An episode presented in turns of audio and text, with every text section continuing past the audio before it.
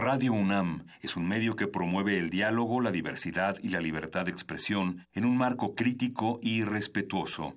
Los comentarios expresados a lo largo de su programación reflejan la opinión de quien los emite, mas no de la radiodifusora. Las acusaciones crimen y son violadores. Yo quiero dejar muy claro ante todos ustedes. Vivimos tiempos donde el mundo no es gobernado por las personas más altruistas donde los muros estorban a la igualdad, a la sexualidad, a la creatividad. ¿Está en tus planes llegar al altar nuevamente? Donde se habla sin pensar y se admira sin saber. Vivimos los mismos tiempos que están viendo a la comunicación renovarse, al arte reinventarse, a la libertad superar sus límites. Nos hacen creer que lo mejor es triunfar en la vida donde el conocimiento y la denuncia están al alcance de nuestros ojos. De nuestros oídos.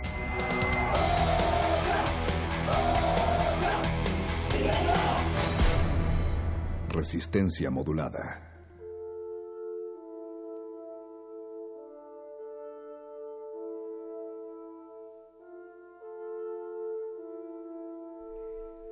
Buenas noches México, buenos días Camboya, Siempre quise decir eso, Paquito de Pablo. Boni. sí, porque mientras nos escuchan aquí en la noche, en esta helada ciudad, en otras latitudes del planeta está ya amaneciendo. Es, es otro, otra concepción de la vida la que ya comienza. Bueno, pero también hay otras latitudes de esta misma ciudad donde está nevando, como en Coajimalpa hoy en la mañana. Un poquito, pero así es, así es. Decía una nota en en un eh, blog, no es el Polo Norte, es Coajimalpa.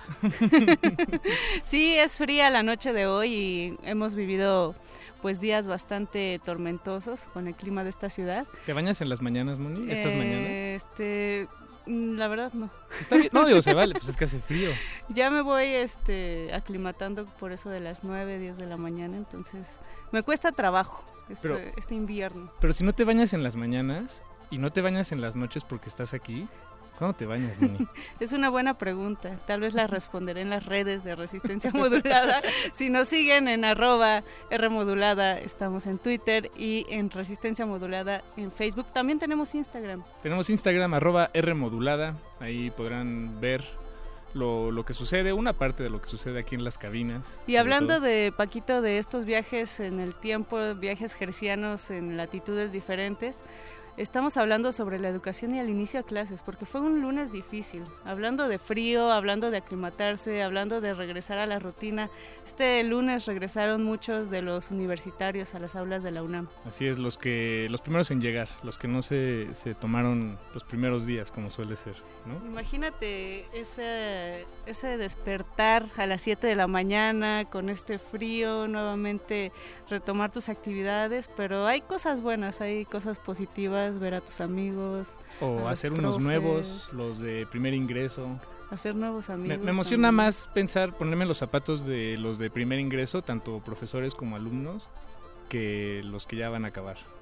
Pues los que ya van a acabar les deseo mucha suerte, no me emociona ponerme en sus zapatos, pero si usted, si usted está empezando su, carrera universitaria, le, aplaudimos desde Resistencia Modulada, enhorabuena, que sean unos eh, de cuatro a seis años gloriosos, aprovechelos. Dicen que es la mejor época la universidad, entonces... Yo estoy de acuerdo. ¿Sí? Fue, ¿Cómo, cómo fue tu este, universidad, Paquito? ¿Sí la pasaste chévere? Sí, sí, sí, sí, claro, sí. Eh, conocí a, amigos entrañables. Al Betoques. Aprendí a, a pensar con estructura un poco más, no... no a Betoques lo conocí en la universidad. Betoques, saludo a nuestro productor. Eh, a Eduardo Luis no lo conocí en la, en la universidad, pero sí es también nuestro productor. Le mandamos un fuerte abrazo al otro lado del cristal. Y alguien que conoce muy bien de la universidad es Don Agus, que está en los controles, siempre presente y al pie del cañón. dicen que Don Agus alguna vez se fue a África a enseñarle a unos niños a, es profe, Don Agus. a jugar básquetbol. No sabía, pero es profe de, varios niños en África y también de nosotros. Aprendemos día con día de, Don Agus. Esta es resistencia modulada, Paquito, y ante las adversidades, ante las emociones de entrar a clases, eh, pues hemos preparado un programa con algunos materiales perro muchacho salió a las calles de Ciudad Universitaria a tomar algunos audios, a preguntarle a quienes todavía están en la universidad acerca de sus expectativas como universitarios, qué pasará después de que salgan de la universidad. También le preguntó a personas eh, de aquí, de Radio UNAM, a personajes de primer movimiento, esas voces que escuchamos todas las mañanas, nos estarán contando... Eh, pues ese viaje en el tiempo que es volver a la escuela. De manera eh, breve, eso sí. Sí, de manera breve pero consistente. Sí, esta noche, bueno, toda esta semana en estos espacios, martes y jueves, primera hora, estaremos hablando sobre el regreso a clases. También hablaremos con Carlos Cerqueda, que es un profe de escuela rural, porque como siempre, resistencia modulada, queremos salir no solamente de la ciudad, no solamente de este espacio, queremos escuchar lo que pasa en otros puntos de, de México y nos parece importante retomar eh, pues lo que sucede en, las escuelas rurales con condiciones muy diferentes a las que hay aquí en la Ciudad de México, otro tipo de ambiente, otro tipo de adversidades también. Entonces ya estaremos platicando con el profe Carlos Cerqueda y también iniciativas y proyectos que pues nos benefician como, como estudiantes de la UNAM y como egresados también de la UNAM. Eh, sí, si te refieres a si te refieres al piso 16, también conocido como el Laboratorio de Iniciativas Culturales, pues sí, Moni, platicaremos con Julieta Jiménez Cacho. Eh, si usted es un asiduo escucha de Radio UNAM, probablemente la escuchó eh, la semana pasada, me parece que fue en primer movimiento o en algunos de estos promocionales hablando del piso 16. Bueno, si se pregunta de qué se trata este espacio o esta convocatoria que se está promoviendo en Radio UNAM, les vamos a dar más detalles eh, eh, unos momentos más. Para saber cómo elevar, cómo llegar a ese eh, piso desde aquí, desde la cabina. también es martes de palomitas gercianas con derretinas. Hoy va a estar buenísimo. Va a visitarlos, si, si todo sale bien, Amate Escalante, director de la película La Región Salvaje, que está por estrenarse. Se ve muy buena. Yo iba a ir hoy a la premier, tengo que ser honesto. ¿Y por qué ya no fuiste? Porque el perro muchacho este, tuvo una emergencia canina y, me pidió me pidió que, le hiciera un favor. Se acabaron las croquetas. Se le acabaron las croquetas y tuvo que salir corriendo. Es que él solo come croquetas veganas. Entonces esas no hay en todas partes. no digas los secretos del perro muchacho, porque los metaleros, este, no sé, tal vez alguno se saque de onda de que es vegano, metalero. No, yo, yo creo que muchos metaleros han de ser veganos y vegetarianos, ¿eh? la verdad. Sí, sí, yo creo que sí. Si usted es metalero, vegano o vegetariano, eh, lo invitamos a que se comunique con nosotros y si lo hace, prometemos que al final de esta emisión ponemos la canción de Deftones. Back to School, porque de eso se trata esta emisión, del regreso a clases de los universitarios, de la UNAM, eh, nuestra casa de estudios. Llámenos, llámenos, también tenemos líneas telefónicas y queremos saber cómo fue su primer día de clases. Esto es resistencia modulada. resistencia modulada. Eh, soy Patricia San Juan y estudio comunicación. Porque quería hacer cine para niños, pero terminé estudiando periodismo. Mis papás son de la UNAM entonces siempre pensé que ese era como el mejor destino que podía tener y cuando tuve la oportunidad de ir a otra universidad eh, me di cuenta que era el mejor plan académico. Siempre hay maestros muy chafas en la escuela y aunque uno intenta meter como los mejores horarios, pues siempre resulta más difícil porque los maestros buenos no están cuando tú puedes o cosas así. Taller de periodismo especializado, porque aprendí a investigar de verdad y nos hicieron hacer un reportaje para ensuciarnos de verdad y aprender a hacer las cosas bien. ¿Qué le dirías a Patti de primer semestre? Que no se clave tanto en ser tan ñoña, porque hay otras cosas además de, de estar todo el tiempo en clase. ¿Cómo qué? Como pues salir con los amigos o cosas así, porque nunca lo hice. Bueno, sí lo hice, pero pocas veces, porque me clavaba mucho en la escuela y al final me di cuenta que las calificaciones son importantes, pero no tanto. Creo que buscaría profesores que ejerzan la comunicación en ese momento, porque hay muchos profes que son muy teóricos y hace 20 años que no son ni periodistas, ni productores, ni nada parecido. Resistencia modular.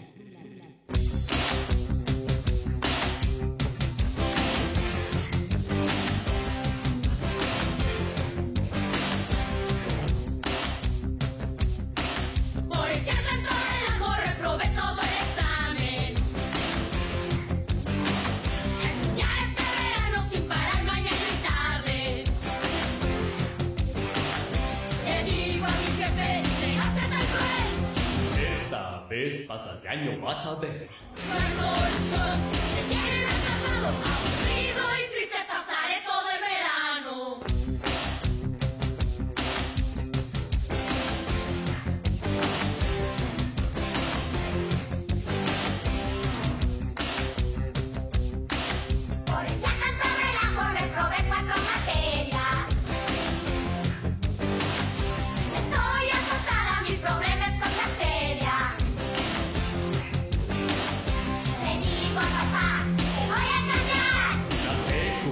Nunca vas a acabar.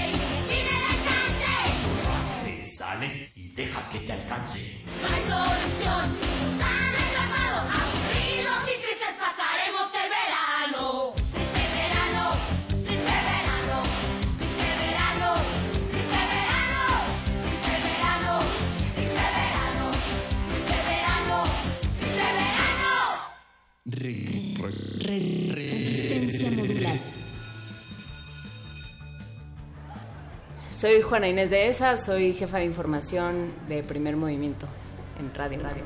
Estudié letras hispánicas en la Facultad de Filosofía y Letras de la UNAM, pues porque para letras hispánicas creo que sigue siendo la mejor opción en este país. Sí, me dedico a convencer seres humanos, que es para lo que sirve la literatura y las letras. Creo que nunca lo logro, pero lo intento, intento. No, fue una gran experiencia, tuve grandes maestros y pues no, no tenía muy claro qué iba a hacer con ella, pero pero sí la he, la he utilizado muchísimo. Eh, Aurelio González con literatura medieval eh, y de siglos de oro, y Federico Álvarez Arregui, pero también recuerdo a la maestra Revueltas, recuerdo a Patrick Johansson que intentaba enseñarnos náhuatl con, mucho, con muchos más esfuerzos que ánimo de nuestra parte. Y pues en general mis clases de latín, todo sí lo recuerdo con cariño. ¿Hay una que hayas odiado sobremanera? Sí, pero no lo voy a decir. Sí ayuda, ¿no? Sí ayuda a, por supuesto, a conocer mejor este país, sí ayuda a adquirir una serie de conocimientos, pero, pero no, yo creo que lo que ayuda es el trabajo y lo que ayuda es entender qué vas a hacer con eso que ya sabes. ¿Qué le dirías a Juana Inés de esa de primer semestre si ahorita te la encontraras en la facultad? Acuérdate de reinscribirte y lleva Kleenex porque vas a estornudar toda la primera hora de latín. Resistencia modular.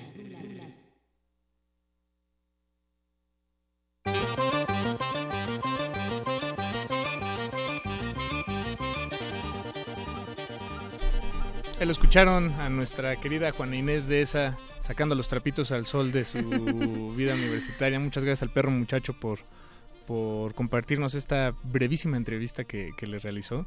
Y me, llamó mucho la atención eh, algunas cosas que, comentaba Juana Inés. Primero, que, no sería nada... Sí, exacto, que en realidad no le interesa eh, echarle la mano realmente a su yo de primer semestre. Y yo al principio, si me hubieran hecho esa pregunta, eh, quisiera pensar que hubiera respondido algo como no, pues Paco, este, pon más atención en esta clase o, o, sáltate esta otra o, ten en consideración estas otras dos cosas. Pero creo que parte de la universidad es irla descubriendo con, cómo se va desenvolviendo. Eh, si me permiten aquí el uso excesivo del gerundio. Pero sí, es un proceso, el proceso de, de la carrera es bonito porque es inesperado, en muchos sentidos, en otros tal vez es más planeado, eh, tal vez tienes una dirección más clara, pero yo esperaba salir de la universidad con muchas, muchas respuestas y creo que salí con más preguntas, pero de alguna extraña manera eso es mejor, creo yo, siempre. Definitivamente. Creo que definitivamente es mejor salir con más preguntas que respuestas. Pero también, Paquito, algo que creo que pasa mucho en la universidad, sobre todo en los primeros semestres, es una crisis, ¿no? Sobre, ¿habré elegido la carrera correcta? Uf. Y, lo he visto en mi generación y también con mi hermana en generaciones más pequeñas, donde realmente te preguntas si lo que elegiste estudiar es lo que te gusta, ¿no? Al final, digo, siempre está la posibilidad de cambiarte de carrera o de continuar, pero creo que más allá de eso uno sí, a lo mejor no sabes precisamente qué es lo que quieres estudiar, pero sí para dónde vas, ¿no? O sea, si vas para humanidades, si vas como tienes un perfil más matemático, eh, difícilmente creo que eso cambia desde pues desde la prepa o mucho antes yo creo que comencé a tener esa afinidad y sabía que definitivamente no iba a ser ingeniera, no iba a ser bióloga, como que más las humanidades. Entonces, pues chicos, sigan adelante. Uno siempre tiene que ir lidiando con esas puertas, con esas barreras, pero al final de cuentas creo que nunca acabas de aprender también, ¿no? Sí, exacto. En realidad la, universidad es el principio. de Yo creo que la cosa se pone buena cuando termina la universidad y como bien decía Juana Inés, eh, la verdadera experiencia se consigue eh, trabajando lo, lo que uno aprendió, no, no tanto en el salón de clases o con las tareas o proyectos que, que, nos sean designados, sino ya trabajando. Eh, deja tú en un trabajo eh, como empleado, ¿no? Más bien haciendo uno las cosas que le inquietan o, que, o que quiere, quiere hacer, punto, ¿no? Yo creo que ahí está el verdadero, eh, la verdadera pared, contra la que uno se, se llega a topar y si quieren cambiar el mundo, si quieren cambiar al mundo, sí se puede cambiar al mundo, sigan intentándolo. Háganle caso a Moni, está muy optimista esta noche. Y bueno, Paquito, otra de las aristas que queremos hablar en este regreso a clases es justo el punto de la escuela rural. Hablamos con el profesor Carlos Cerqueda porque ya lo decíamos al principio del programa, queremos tener los oídos abiertos no nada más a lo que pasa aquí. En la UNAM tenemos muchas posibilidades, muchas ofertas, tenemos talleres extracurriculares, pero más allá de lo que pasa en el campus o de lo que pasa en las FES, pues existen otras realidades que nos, nos recuerdan que México es muchos Méxicos, como ya también lo hemos dicho aquí, y que que pues también hay que hay que mirar hacia allá no no hay que ensimismarnos nada más en esta cabina en esta universidad en esta FES. Eh, así es que escuchemos eh, lo que Carlos Cerqueda nos quiere decir. Nos va a hablar acerca de su trayectoria como maestro porque también es importante saber eso las dificultades de trabajar en un espacio con pocos recursos y finalmente las satisfacciones que, que le da este trabajo. Así es que escuchemos esta resistencia modulada resistencia modular. Mi nombre es Carlos Estela Ángeles, yo soy profesor de matemáticas y tengo 14 años trabajando en el magisterio de Oaxaca.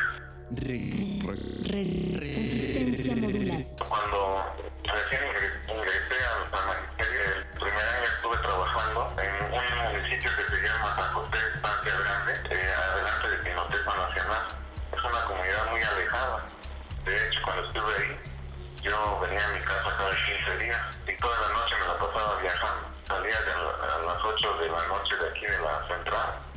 llegaba a mi trabajo a las 7 de la mañana. Era nada más que todo bien.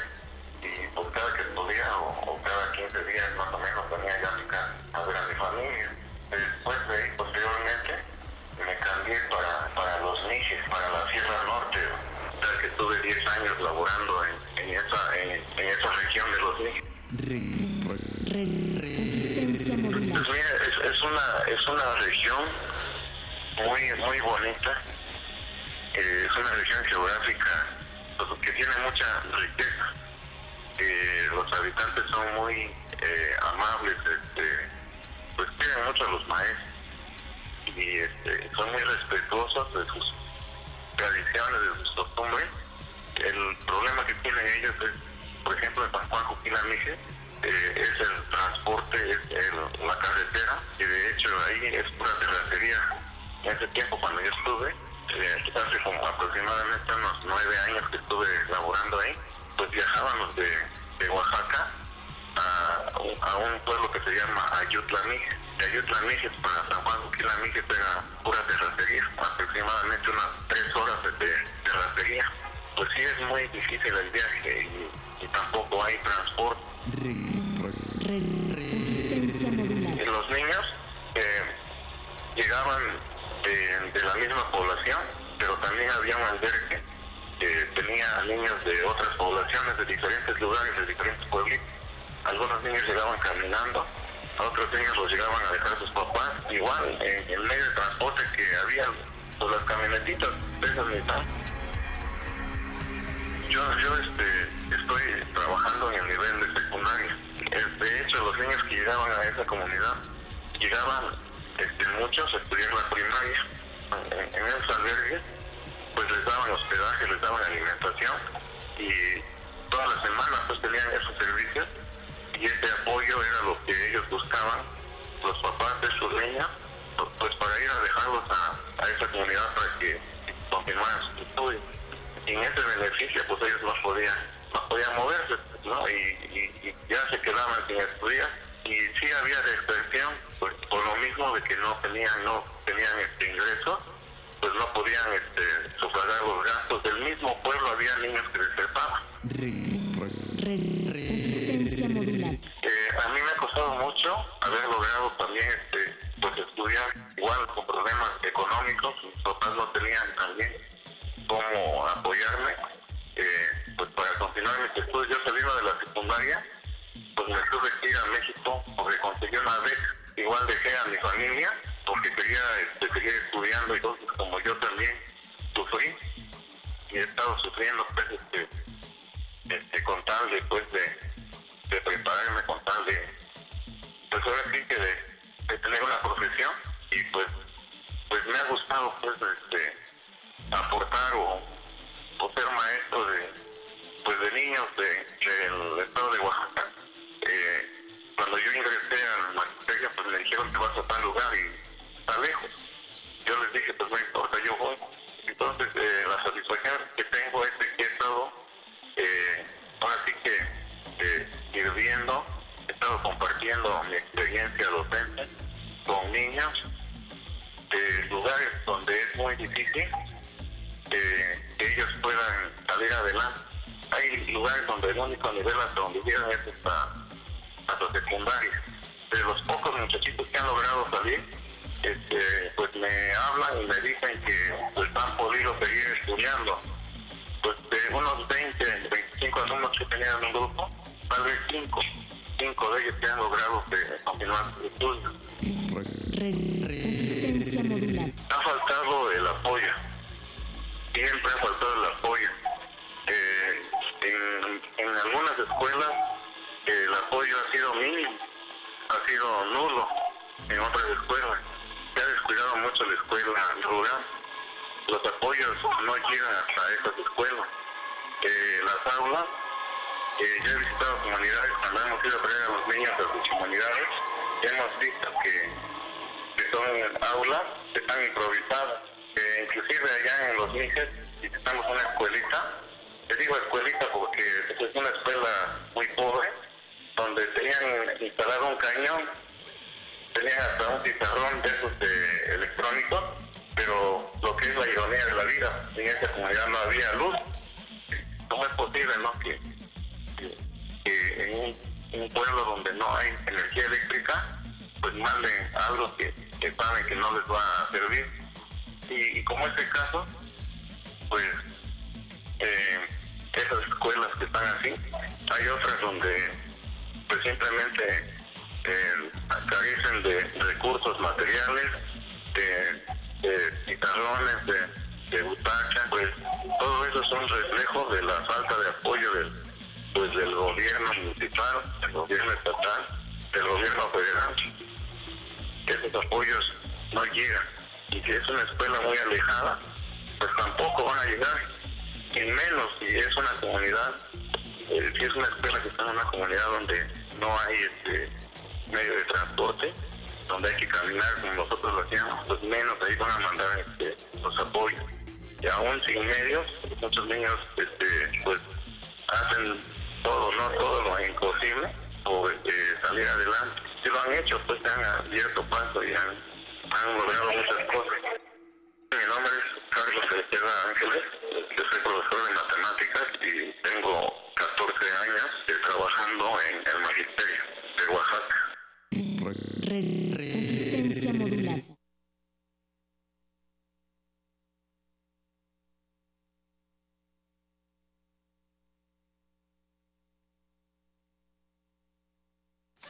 Resistencia modulada.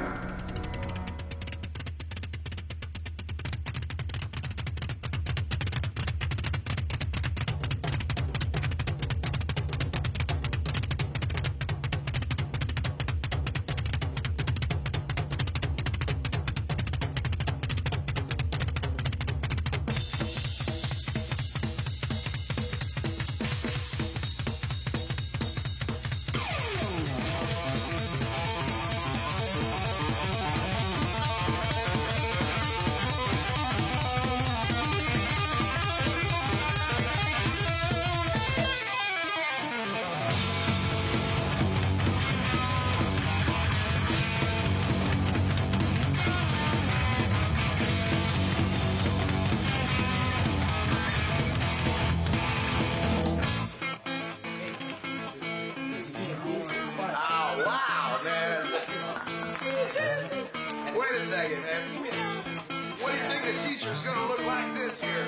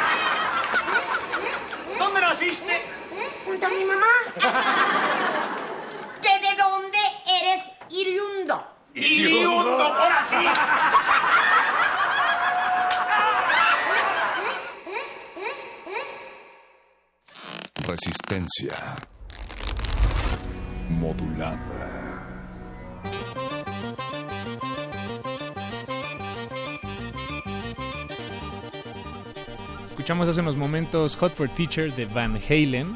Eso, y después, Paquito. Y después escuchamos una muy buena razón de por qué no estudiar en la escuela como lo hacía Jorge Ortiz de Pinedo. O de- Saludos. o de por qué sí ir a la escuela para no quedarnos viendo televisión. Para, para entender las capas, las distintas capas que, que- que tiene la comedia. Así es. Pero bueno, Moni, seguimos hablando sobre el regreso a clases, seguimos hablando sobre la UNAM, desde la UNAM, y seguimos hablando, o bueno, más bien vamos a empezar a hablar sobre la oferta que, que tiene la UNAM para la, la comunidad, tanto de estudiantes como de profesores, académicos. Así es, Y Paquito. solo un- vamos a hablar de solo una pequeña parte de, de esta oferta, pero una parte muy importante, muy interesante, eh, y también muy joven.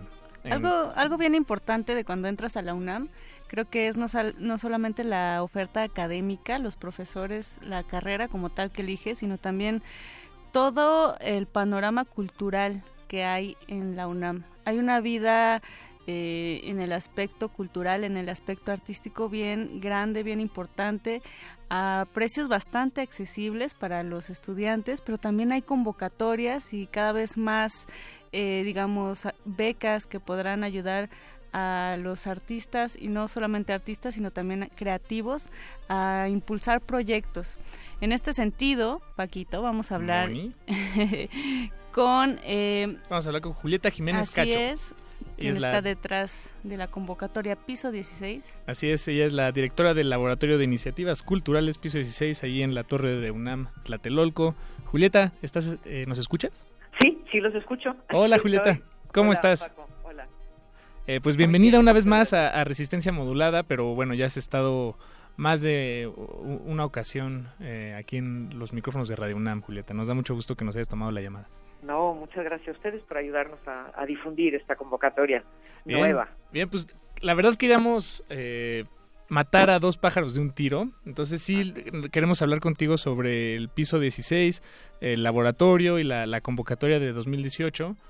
Y de una vez aprovechar esta, esta llamada para, para preguntarnos de, eh, pues en conjunto sobre la, la oferta de la UNAM, tal vez muchas veces, en, y sobre todo en la UNAM, que es una comunidad enorme, vasta, eh, pues uno se, se siente perdido tal vez en, no sabe a dónde voltear, a dónde, qué piedras levantar para saber qué, qué hay en esta oferta. Y el piso 16 es de lo más nuevo. Eh, bueno, el laboratorio, pues. eh, ¿cómo, ¿Cómo nos referimos a este espacio, por cierto, Julieta? ¿Las dos Bueno, están bien? Piso 16, Laboratorio de Iniciativas Culturales UNAM, ese es, ese es su, no- su nombre. Sí, es el nombre del nuevo programa de la Coordinación de Difusión Cultural. Ok. ¿Y cuál es su cuál es su objetivo, Julieta? El objetivo de este programa es acompañar a los a, eh, iniciativas culturales de universitarios para desarrollar para un desarrollo personal, para que se desarrollen a mediano y largo plazo eh, con, un, con un plan de formación enfocado a que los proyectos sean económicamente sostenibles. Ok. Está dirigido a todas las iniciativas, a todas las disciplinas artísticas, perdón, literatura, artes visuales, teatro, danza, cine, a comunicación y a gestión cultural.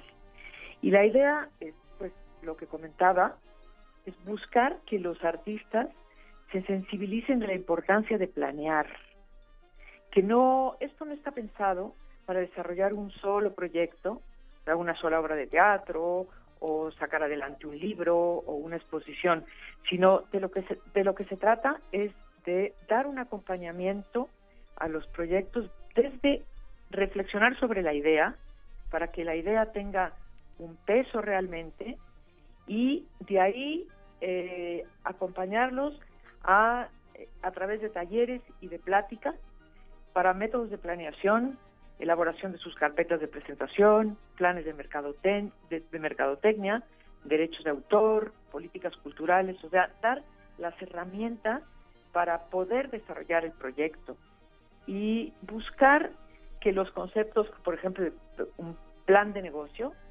quitarles el miedo a los artistas, eh, porque hablar de negocios no es hablar de un abuso, ¿no? A veces pensamos que, que quien pone un negocio va a abusar de la gente y, y no, de lo que se trata es de hacer un, un planteamiento para que el proyecto sea económicamente sostenible. No sé si más o menos me van entendiendo. No, claro, Julieta. De, de hecho, algo que no había entendido, o más bien una manera de, de, comprenderlo, y corrígeme si me equivoco, pero no es tanto que no, no, no se trata de enseñarle a, a, estos artistas o estos, eh, estas personas que, vienen con las propuestas de proyectos a, a, cómo hacer su proyecto desde su disciplina, sino a, cómo tener una manera ordenada, ¿no? Es, esa, es, es un tallereo del cómo hacer más que del qué es. Sí, aunque el qué, hay que partir del qué es, porque si no partimos del qué es y, eh, y queremos desarrollar el cómo, pues a lo mejor no nos sale, ¿no? Claro, o sea, claro. el qué es es fundamental. No se puede perder de vista que es un proyecto de un artista y que la idea es que, que se profesionalice y que, y que se genere un plan de vida, ¿no? A través de ese qué es.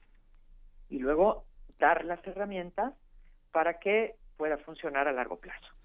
Claro, pero, pero con proyectos tan diferentes entre sí, es decir, tenemos danza y literatura, por ejemplo, o artes plásticas, eh, son disciplinas muy distintas entre sí. Me, llama mucho la atención cómo eh, puede tenerse una atención, digamos, a la medida a cada, para cada uno de estos proyectos y al mismo tiempo eh, pues todo lo, lo, imparte el mismo laboratorio, ¿no? Eh, Sí. que ahí hay una, un asunto como de, de flexibilidad o de saber leer algo, no sé qué es, eh, Julieta, si tú nos puedes ayudar aquí a entenderlo, ¿qué, qué es Bueno. en lo que ustedes se fijan para decir, eh, eh, sí, vaya, vaya, para ayudar a cada proyecto en Este particular? proyecto ¿no? va... Le hemos puesto, por eso, Laboratorio de Iniciativas Culturales, Mm, porque mm. consideramos que es un espacio de experimentación, Claro. ¿no? Y además es nuevo. Entonces, vamos a arrancar y vamos a ver cómo funciona.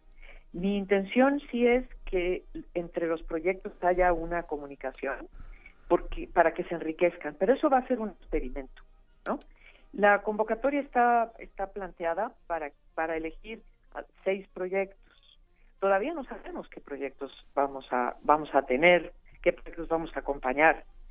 Eh, a partir de que sepamos podremos ir viendo cómo va a ser la comunicación entre unos y otros. Vamos a, a- a- cada proyecto va a tener un mentor para que lo acompañe y vaya decidiendo cuáles son los asuntos que, que en los que necesita irse preparando, ¿no? Pero hay cosas que son pues para todos. Claro. Eh, estamos, por ejemplo, pensando que todos tienen que, aunque sean artistas, tienen que tener un conocimiento básico de Excel, cómo manejar Excel. Porque De- de hay que acuerdo, manejar un presupuesto. No, completamente de acuerdo. Sí. Que, que- que parece algo como súper básico, pero, pero a veces no, no es tan evidente, Julieta. Pero para nada, ¿no? o más bien, es evidente que la mayoría de los artistas no manejan esas herramientas, ¿no? Y sí son muy importantes, porque si no, no se, pu- no se puede avanzar, ¿no? Claro. Muchas veces están con la tabla de Excel, pero tienen la calculadora al lado y entonces hacen los cálculos y luego suben el número. Y yo creo que eso, pues, atrasa muchas cosas, ¿no? Entonces, por ejemplo, eso, ese tipo de, de, de herramientas las vamos a dar a todo el que las necesite, ¿no?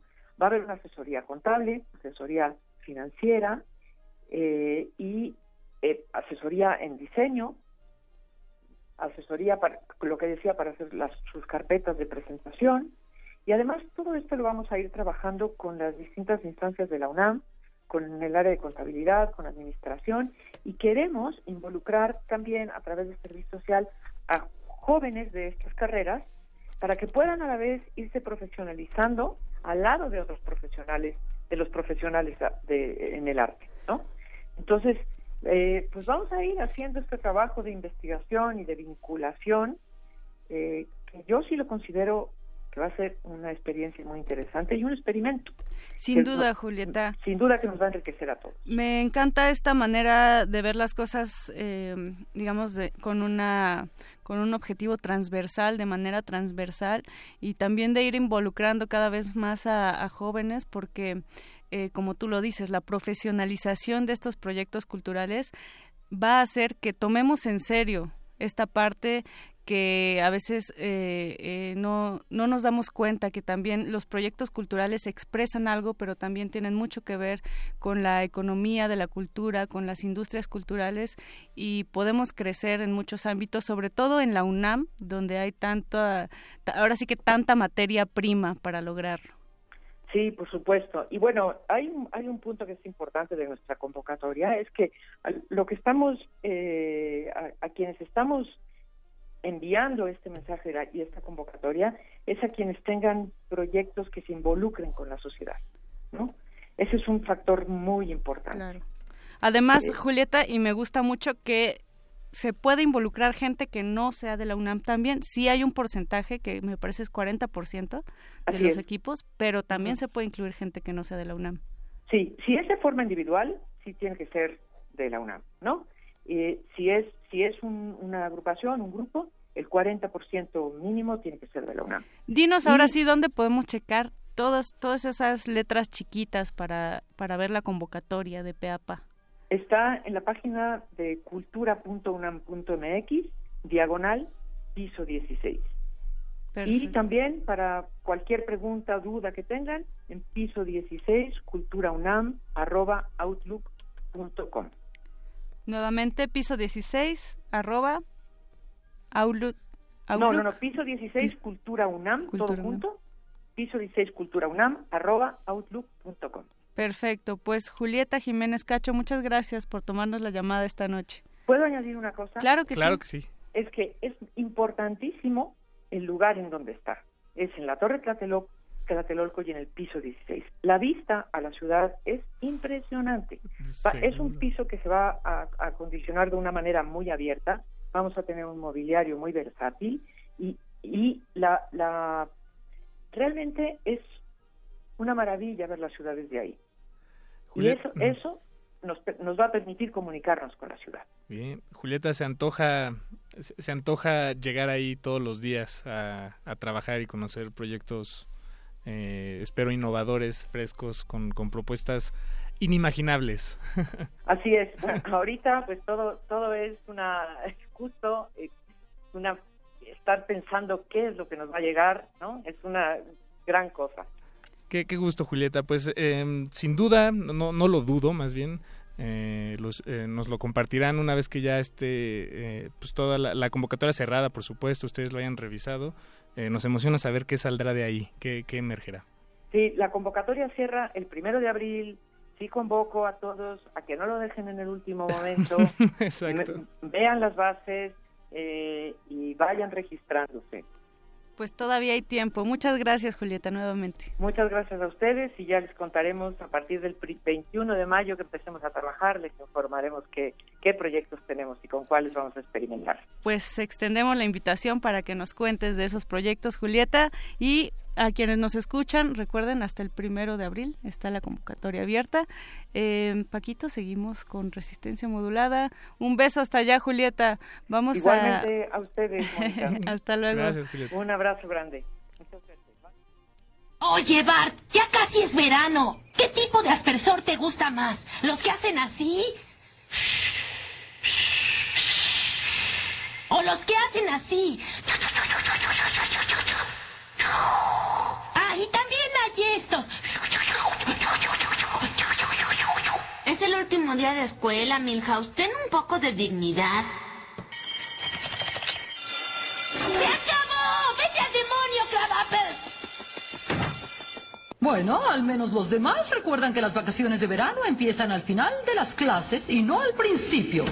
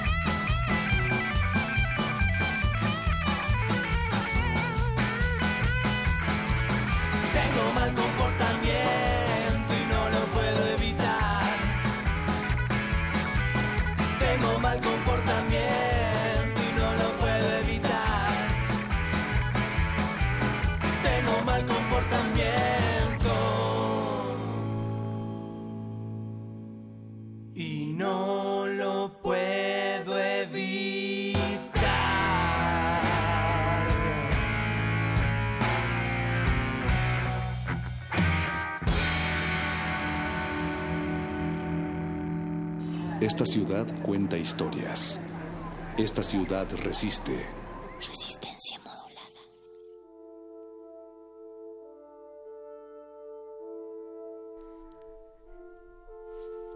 Escuchamos mal comportamiento, tengo mal comportamiento de los Juanetes.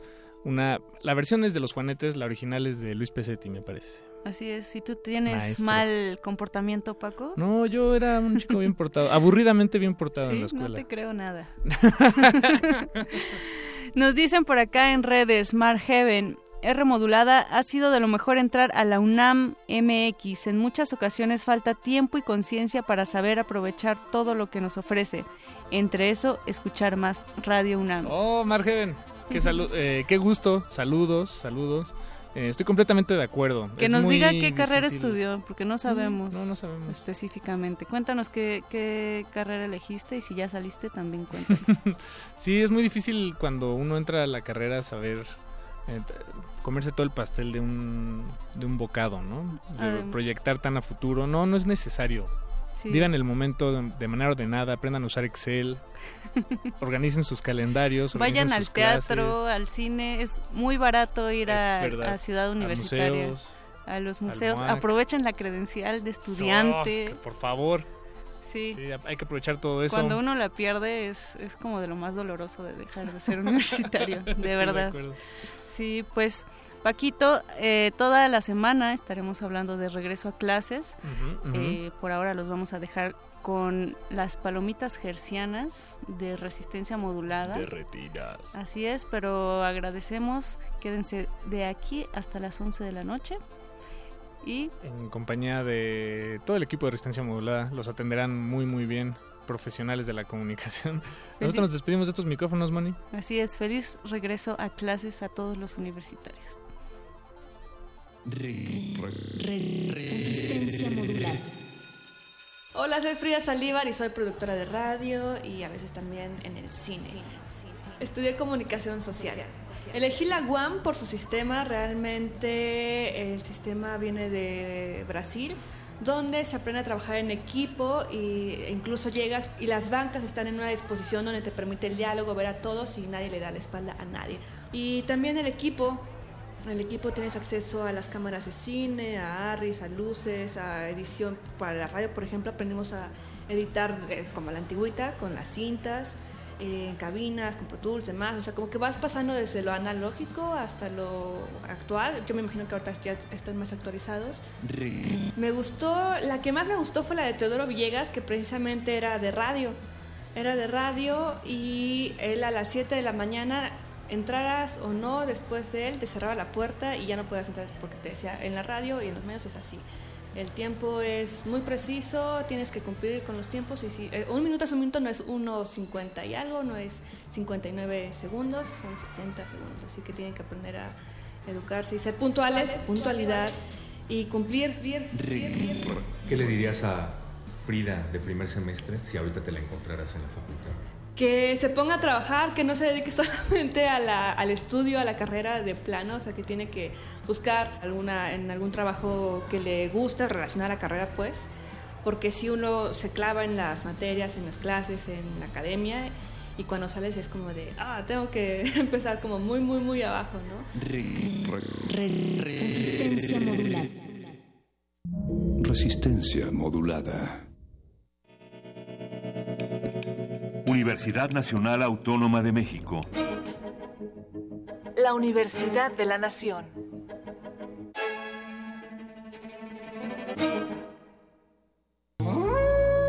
Fue el primer instrumento musical de la historia y es el primero que usamos en la vida. ¿Sabes usarlo correctamente? Te invitamos a cursar el taller La voz hablada y cantada del actor, nivel 1 Aprende de manera teórica y práctica conceptos básicos en el uso de la voz en un taller dirigido a actores, locutores y cantantes que deseen perfeccionar su técnica. Todos los martes y jueves, del 13 de marzo al 12 de abril, de las 18 a las 21 horas, en el aula 2 de Radio UNAM, Adolfo Prieto 133, Colonia del Valle. Informes e inscripciones al 5623-3272. Imparte Sergio Rudd. Tuya es la voz. Radio UNAM. Experiencia sonora. Una científica puede gobernar la Ciudad de México. Ella es Claudia Sheinbaum. Fue delegada de Tlalpan, doctora en Ingeniería Energética por la UNAM y miembro distinguido de la Comunidad Científica Internacional. Ha sido, entre otras cosas, secretaria del Medio Ambiente en la Ciudad de México, desde donde logró disminuir la contaminación atmosférica en un 30%. Además, impulsó el Metrobús, el segundo piso gratuito del periférico y la siembra de más de 10 millones de árboles. Claudia Sheinbaum, precandidata a jefa de gobierno de la Ciudad de México. Innovación y esperanza. Morena. Propaganda dirigida a simpatizantes y militantes de Morena. El aire que respiramos no son nubes, es contaminación. Yo quería sacar un permiso para poner un negocio. Para todo tienes que caerte con una lana. Si el gobierno trabajara como yo, otro gallo cantaría. En vez de mejorar, en 20 años la ciudad ha ido para peor. Yo siento lo mismo que tú. Ya basta. Es hora de que esta ciudad grande se convierta en una gran ciudad. Soy Miquel Arriola y si ustedes quieren, yo puedo. Miquel, tu precandidato. Si nosotros queremos, Miquel puede. Mensaje dirigido a los integrantes de la Convención de Delegados del Juntos somos invencibles. En Alianza hemos sacado al PRI corrupto del gobierno y hemos metido a los culpables a la cárcel. Todos juntos haremos un México más justo, más seguro y más contento. Para eso el PAN, PRD y Movimiento Ciudadano hicimos un solo frente. Vamos a cambiar la historia, porque cuando estamos juntos somos invencibles. PAN, el cambio inteligente. Mensaje dirigido a militantes del PAN. Las palabras describen y transforman la realidad. El diálogo en materia de Estado nos concierne a todos. La Universidad Nacional Autónoma de México y la Comisión Nacional de los Derechos Humanos invitan a la segunda conferencia internacional, Seguridad y Justicia en Democracia, hacia una política de Estado centrada en los derechos humanos. Especialistas de diversos ámbitos formularán propuestas en beneficio de nuestra sociedad. Te esperamos del 26 de febrero al 2 de marzo en la antigua Escuela de Jurisprudencia. Calle de Academia número 22, Colonia Centro, Ciudad de México. Para más detalles visita el sitio web www.seguridadjusticiaydh.com. En estos difíciles momentos que nos ha tocado vivir a causa de los desastres naturales, somos muchos los mexicanos que hemos apoyado sin dudar. Corre la voz, porque el apoyo debe continuar. Corre la voz, porque no debemos detenernos. Somos muchos los que estamos sumados para levantar México. Es hora de correr la voz para que sigamos aportando todos. El PRI escuchó el mensaje, ha entregado 258 millones de pesos y va a informar puntualmente en qué se está invirtiendo ese dinero. Primero, lo primero. Primero es México. PRI. El Tribunal Electoral de la Ciudad de México trabaja antes, durante y después de una elección, porque además de defender tu voto, te atiende si no se respetan tus derechos político-electorales. Imparte justicia cuando existen inconformidades en elecciones internas de partidos políticos, comités ciudadanos y consejos de los pueblos. Además resuelve controversias en elecciones de autoridades en la Ciudad de México y en consultas ciudadanas. Tribunal Electoral de la Ciudad de México. De principio a fin, justicia en tu elección. ¿Deseas vender, arrendar, enajenar o proporcionar bienes o servicios a los partidos políticos o bien a las personas que participan por la elección de un cargo popular? Sabes que por ley debes inscribirte en el Registro Nacional de Proveedores que administra el Instituto Nacional Electoral y que si ya estás inscrito debes refrendar tu registro durante el mes de febrero. Con esta y otras medidas organizaremos las elecciones más grandes, fiscalizadas y transparentes de la historia. Para mayor información consulta INE.mx. Instituto Nacional Electoral, INE. La anatomía de una enfermedad envuelta en misterio necesita estudiarse órgano por órgano. El camino del cangrejo, un desglose de todas las formas en las que el cáncer puede afectar al cuerpo humano. Escúchalo todos los lunes a las 16 horas. Retransmisión domingos 19 horas por el 96.1 de FM. Radio UNAM, Experiencia Sonora. Resistencia modulada. Toma un lugar. Aquí hemos venido a observar con los oídos. La imagen no es una idea fija. Se ajusta a todas las visiones y todos los géneros. Miremos y discutamos. De retinas.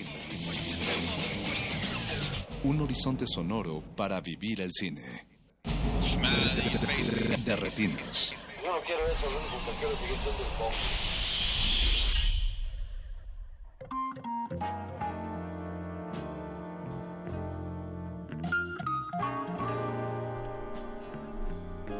Bienvenidos a su cabina cinematográfica. Mi nombre es Rafael Paz y como todos los martes vamos a estar hablando de cine hasta las 10 de la noche o hasta que los comerciales políticos no lo permitan. Aquí a mi derecha está Jorge Javier Negrete. ¿Qué tal, Rafa? Buenas noches. Y aquí enfrente está Alberto Acuña Navarijo. Chicos, ¿cómo están? ¿Cómo estás, Rafa? Buenas noches. ¿Qué tal los trató el frío?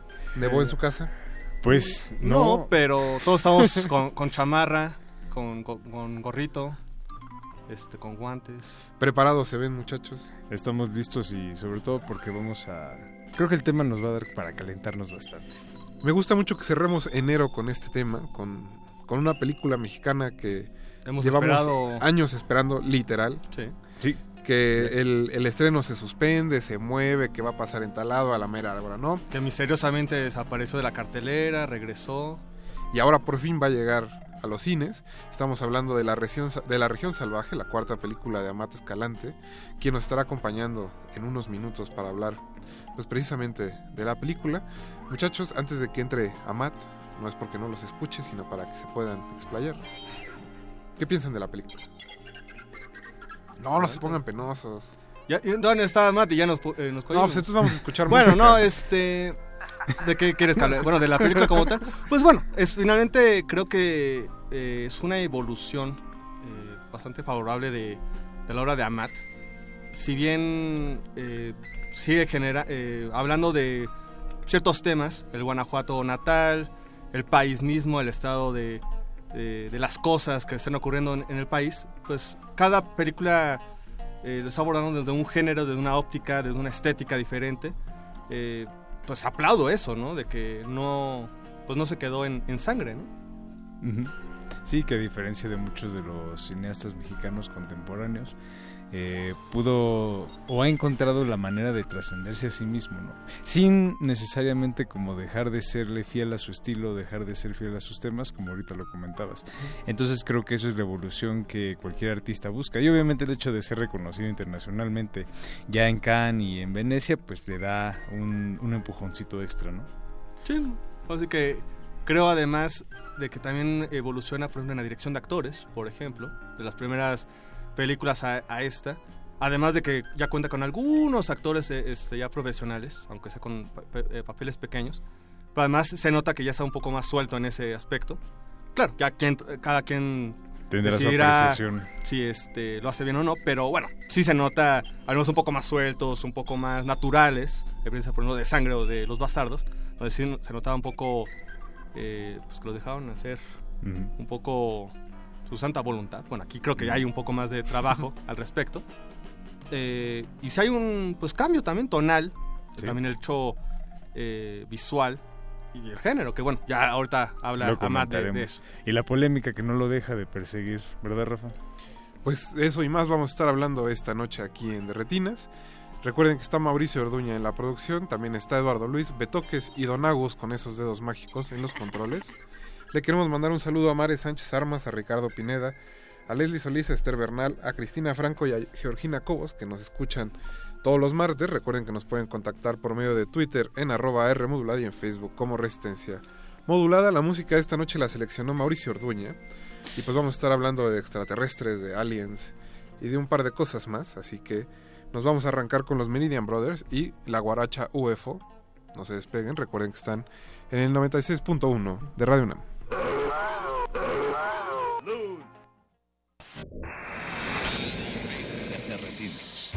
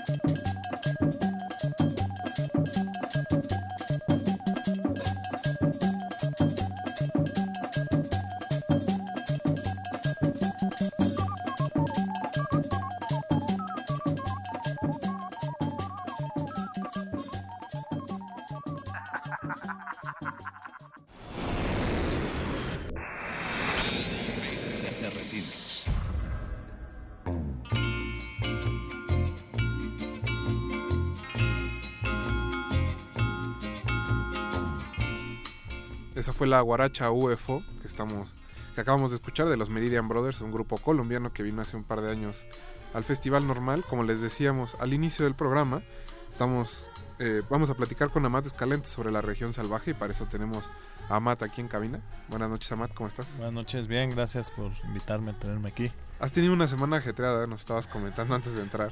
Sí, pues bueno, ya van varias, ya es la, creo que es la tercera semana esta ya. Primero empezó en León, Guanajuato y viajamos a Monterrey, bueno, viajé y ahí a, a promocionar la película, Querétaro, no, eh, ya no me acuerdo, Cuernavaca, Puebla, eh, ahí va, sí. Sí, está bastante movido. Pero me imagino que estás feliz después de un par de años de, pues, de Sí. poder estrenar la película aquí.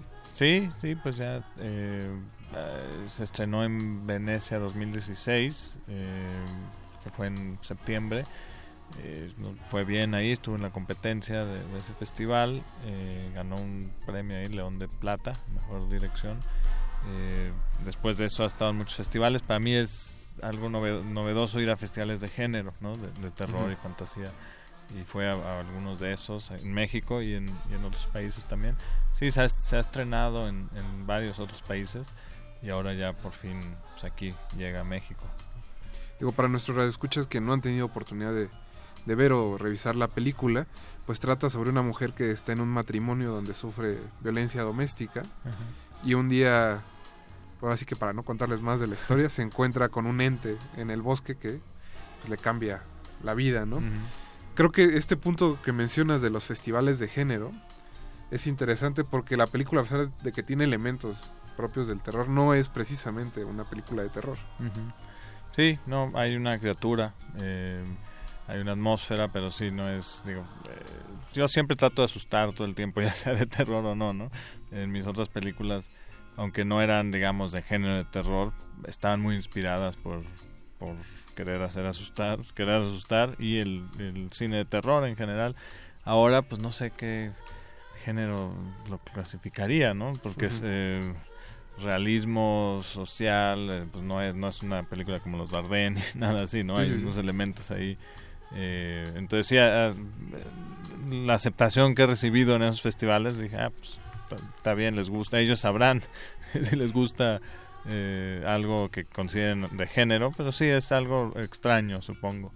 Eh, más en México también, ¿no? Que mezclar esas cosas de esa manera, pues, o sea, mi interés siempre de retratar lo que lo que veo que, que está sucediendo o, alguna eh, algo contradictorio de la sociedad o algo injusto mezclado con una cosa completamente fuera de la realidad era un reto que me, me, me- inspiré de, de abordar ese reto y junto con Gibran Portela que escribió el guion desde, desde el inicio pues era así como la eh, todo el, la- las- lo- los obstáculos eran to- en todos los, todas las etapas eh, asegurarnos de que estuviera cuajando digamos no y eso fue entre que la música el sonido la edición y el guion y la foto el rodaje todo eso.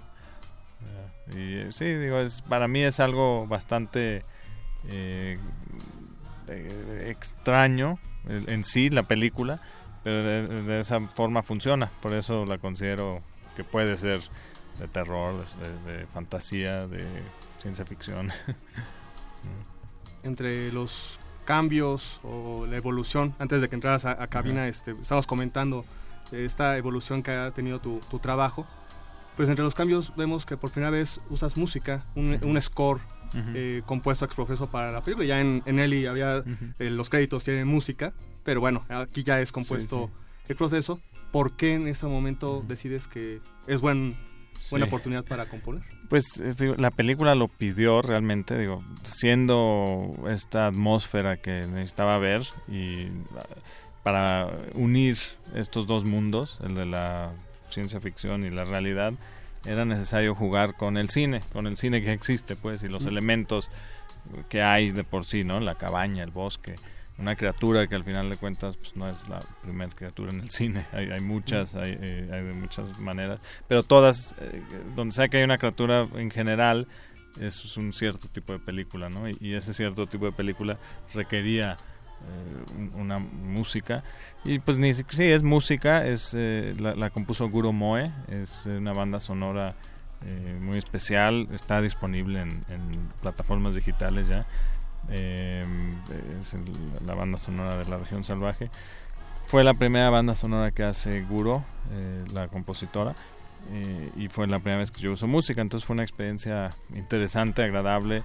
Eh, el lazo entre ella y yo fue mi hermano Martín, que es músico también y siempre me ha ayudado a, hacer casting, a, veces he escrito con él, Los Bastardos lo escribí con él, eh, él hace los making ofs y las fotos, la foto fija y entonces ayudó ahora a ese enlace entre eh, Guro Moe que está en Noruega y, nosotros que estábamos acá editando la película. ¿no?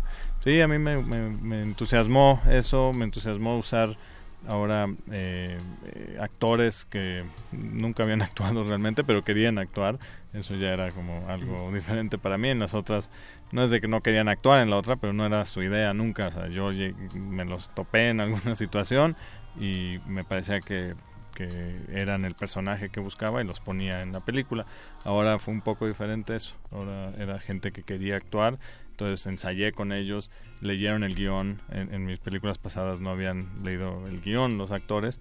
Era nada más en el momento, les decía les enseñaba qué, palabras tenían que decir, qué, diálogos, ellos las cambiaban, cambiaban los diálogos a como lo, dirían, que a mí me, gusta eso, y ya, hacíamos la escena, ahora era ensayar y, que leyeran el guion muchas veces, me, ayudó ah, con el casting y con el... Eh, hubo muchos, muchos lugares donde hacíamos casting, en Tijuana, en, Guanajuato, en la Ciudad de México, y eh, aquí en la Ciudad de México me ayudó Bernardo Velasco, entre otros, y él también me ayudó con los actores en, el rodaje. Eh, fue, bueno, no en el, rodaje, en el rodaje y antes del rodaje. Perfecto, pues ¿qué te parece, Matt, si seguimos escuchando un poco de música y regresamos para seguir charlando de, la región salvaje? Toca el turno de The Walker Brothers con The Electrician, no se despeguen, estamos en resistencia modulada.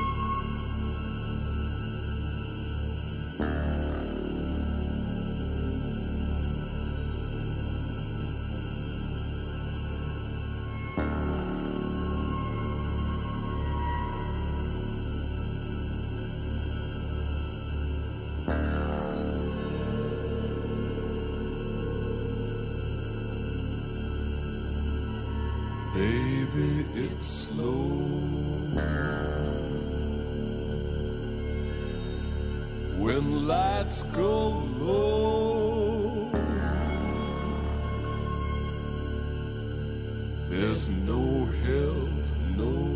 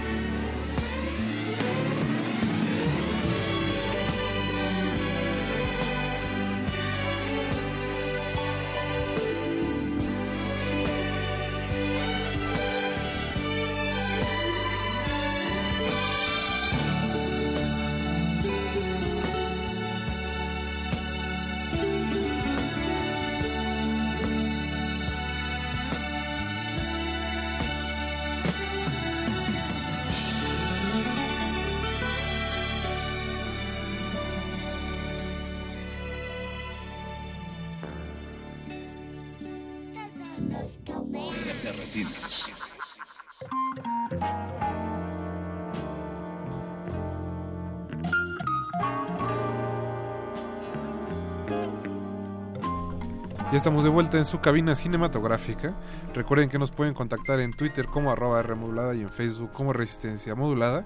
Tenemos aquí en la cabina a Matt Escalante y está esperando, pues ahora sí que todas sus preguntas y, y comentarios. A Matt me llama la atención eh, lo que nos decías al principio, bueno, al, al principio de la entrevista, este asunto de, de que la película tiene como dos vertientes, ¿no? Por un lado, realismo social sin ser los Dardenne y por otro, un elemento como fantástico, que es lo que hace que, imagino que es lo que a los programadores de género les llama la atención, ¿no? Justo este cruce de las dos cosas.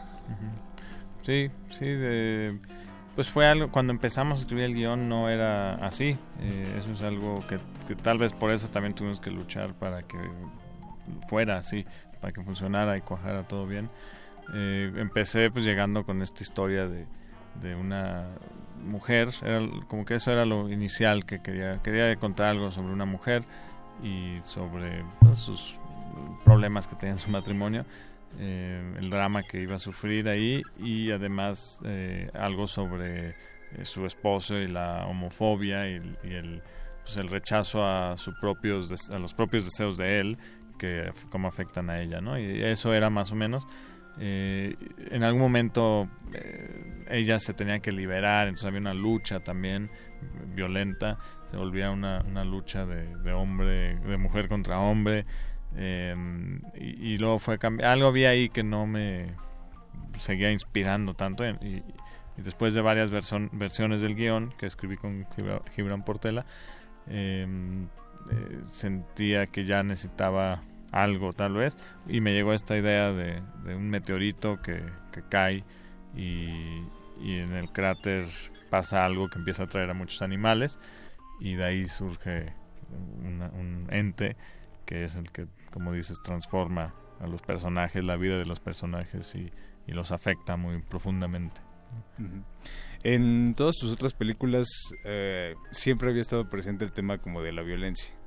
Y la violencia como perpetra- eh, perpetrada por este por personas pero de alguna manera como con motivaciones que pocas veces estaban como explícitas eh, en la película y aquí con esto que acabas de comentar del cráter que llega, pareciera que esas motivaciones como que toman una pues una forma, un cuerpo. Y a mí lo que me llama mucho la atención es que el elemento como fantástico o el elemento como de género en ningún momento se sintió como forzado, la transición fue como se sintió muy natural en ese aspecto. Eh, y sobre todo en el sentido de que este este ente o esta criatura que llega y que de alguna manera, no sé si eh, en la película sea realmente el responsable de lo que pasa o si simplemente es como un, un catalizador de una situación que a lo mejor ya iba a pasar o de una eh, o de algo que ya estaba como presente en, en los personajes. ¿no? Como si en ningún momento se sintió, o cuando menos yo no lo percibí como estuviera este forzado. Al contrario, como que te sentías o parecías sentirte muy cómodo trabajando con el género, ¿no? Sí. Y de ahí este viene como que la parte a este a Zulapsky, ¿no? Este. ¿Cómo fue que eh, viste posesión? ¿Te acordaste? ¿Te remitió a eso? ¿Cómo es que se fue integrando? Pues, había visto Posesión de 1981 de Andrei Zulawski hace mucho tiempo eh, y la volví a ver. Así, la vi hace mucho, tal vez en mi adolescencia, y luego ya que salió una edición nueva, tal vez la conseguí, luego Blu-ray, etcétera, ¿no? Y siempre fue una película medio mítica para mí porque me acuerdo que mi papá me dijo que cuando la vio, cuando había cerca de cuando se había estrenado, después de verla eh, no pudo ver otra película en un año, ¿no? De tanto que le, le afectó. Eso se me quedó y ya cuando la pude ver pues tenía como esa leyenda de esa película. Y se- sí me marcó, me, eh, la, la- siempre la veo, de- o sea, en- en- como uno, son de las películas que, que repito, ¿no? Y seguro ahí hay obviamente, eh, un- un- cuando se me ocurrió tener esta criatura que tiene sexo con varios personajes, eh, pues esa es la otra película que también sucede eso. Y, primero, pues no, no, no, la criatura en sí para mí venía también de otro, del cine, digamos, es una criatura del cine. Eh, así lo veía yo, no, no dentro de la película que digan, ah, esa es de una, del cine, ¿no? Pero es un elemento cinematográfico eh, clásico, digamos, ¿no? Como de- del, del género, de cierto tipo de película. Y me gustó la idea de, de, de sentirme a gusto con esa idea de, de que eso era eso y que íbamos a jugar así como la cabaña en el bosque, como eh, el suspenso en, en, en los callejones de Guanajuato, la cámara que anda buscando algo que no sabemos de qué es el punto de vista. Son como elementos de, de cine, de, de un cierto tipo de cine, ¿no? De, no sé, terror, suspenso. y, entonces, y esta criatura también. Y sí, bueno, es... es, eh, si esta criatura podría ser que es su segunda película, digamos, ¿no? De- de Possession podría haber sido la otra. En el guion no era así físicamente, era un poco más, eh, menos, bueno, no, no tenía tentáculos, por ejemplo, eh, pero fuimos diseñándolo y, le salieron tentáculos que veíamos que era lo necesario para que hiciera lo que queríamos que hiciera con los cuerpos, ¿no? Con el cuerpo de, los personajes. Eh, eh, la criatura se hace eh, gracias a, en parte importante, a, a una coproducción con Dinamarca. Esta, la región salvaje es la primera coproducción entre Dinamarca y México en cine. Y ahí entra el supervisor de efectos visuales, el director de foto y, y la productora Catherine Pors, ¿no? Eh, eh, el, el supervisor de efectos visuales vino a, de Dinamarca aquí a México y, y fue una experiencia muy interesante, muy enriquecedora y realmente una coproducción creativa de intercambio, porque yo normalmente son coproducciones eh, más de dinero y pues que tienes que ir a hacer algo técnico allá. Y ahora me, me- fue muy interesante ahora con la región salvaje que viniera el fotógrafo, por ejemplo, que aportó tanto. eh, es- se llama Manuel Alberto Claro, que ha trabajado en las películas de Lars von Trier desde eh, Melancolía hasta la que está haciendo ahora. Y pues sí, fue una experiencia nueva y enriquecedora. Creo, que justo la presencia de este de este monstruo es uno como de los aciertos de la película en el sentido de que tal vez en otra película el director hubiera sentido la necesidad de explicarlo de- o de decir, bueno, funciona de esta manera o se presentó por esto. Pero aquí cuando, o sea, el, el monstruo solo existe, digamos que es como el conducto para que los demás personajes existan, ¿no? Él, él en realidad parece que ser muy importante, pero tal vez, o al menos a mi parecer, es lo menos importante que está pasando dentro de la película. Sí, eso fue justo el balance muy delicado, justo eso que hablan y bueno, y me da gusto que te pareció que estaba integrada también toda la película. Eh, sí se trabajó mucho en eso y eso fue como con lo que me topé que no esperaba exactamente eso. Dije, primero dije, "Ah, pues ¿por qué no pongo esto en la película y a ver qué pasa, ¿no? No me esperaba que hubiera tanta complicación, que sí la hubo y fue de, así de, de- en la edición, en todo. Estábamos, esa era la meta era hacer que eso funcionara y, y por eso es que no, por eso hace que la película también sea bastante única en ese sentido, de, por lo menos también de cine mexicano, pues algo así eh, no, no, he, no he visto y en parte es porque es complicado, ¿no? narrativamente que funcione, que cuaje, pues. Y, Ujú. y sí, a- pero a mí me gusta mucho la idea de, de- de arriesgarme, arriesgarme a hacer el ridículo, eh, arriesgar a que se caigan las cosas. Y bueno, de suerte siento que en esta ocasión no, no sucedió eso, pero creo que el que no arriesga no, no gana. ¿no? Una eh, parte que mencionas ahorita dentro de los elementos del género es estas tomas que eh, no sabes realmente a dónde están dirigiéndose. Eh, a mí me interesa mucho esa, me gustan mucho esas eh, secuencias, eh, todo, este, las raíces del árbol o el arroyo, o inclusive cuando regresa Verónica a la, a la casa, ¿no? Este, o es que el- la toma como a la vagina, este, húmeda, ¿no? Más allá de que ten- son elementos propios del género, ¿cómo fue pensado eso con tu fotógrafo? Pues no, no sé, bueno, de forma técnica, algunas cosas sí las pensé con él, creo que tal vez la raíz eh, fue con él. Eh, lo demás, pues realmente son, no sé, me, me, me viene a la mente mi papá que es pintor y que pinta cosas raras, medio surreales, cuerpos, eh, paisajes y, y que pues no se los justifica realmente, es más de una cosa un poco intuitiva que van cayendo y si cabe, por ejemplo esa escena con los animales, ¿no? Que tuve que ir paso a paso con cuidado porque eso es, una- un efecto muy complicado, un- una cosa muy difícil de hacer.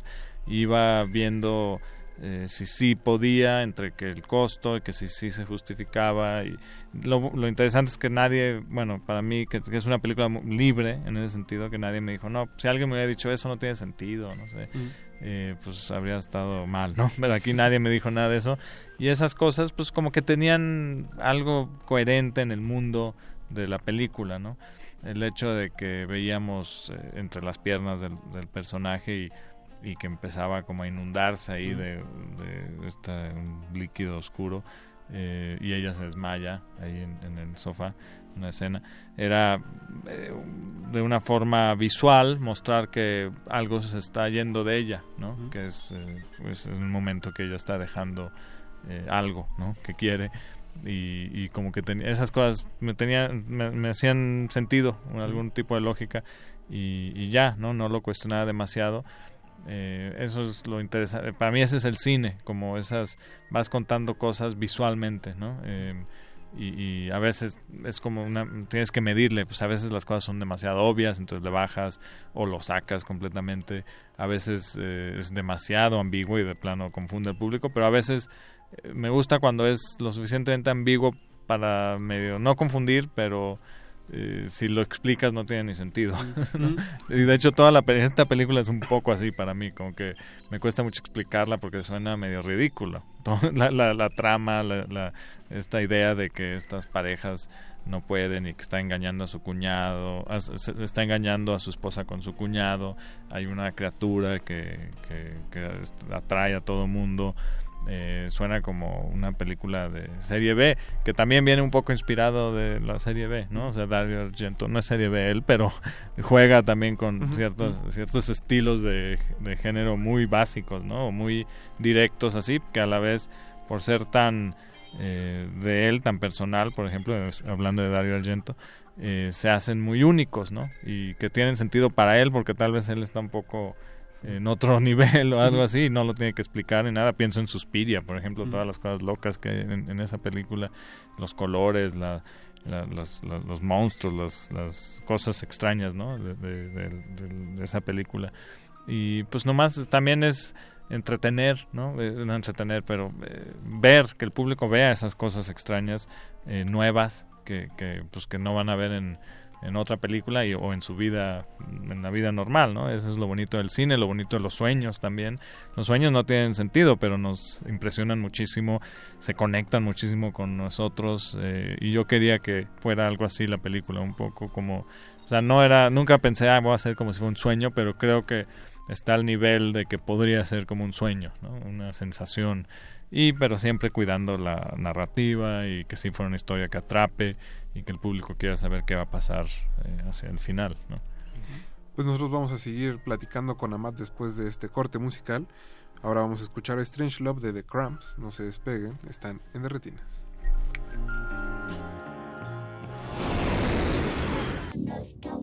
Derretinas. Strange love, cutest thing I ever seen. Strange love, cutest thing I ever seen. You remind me of something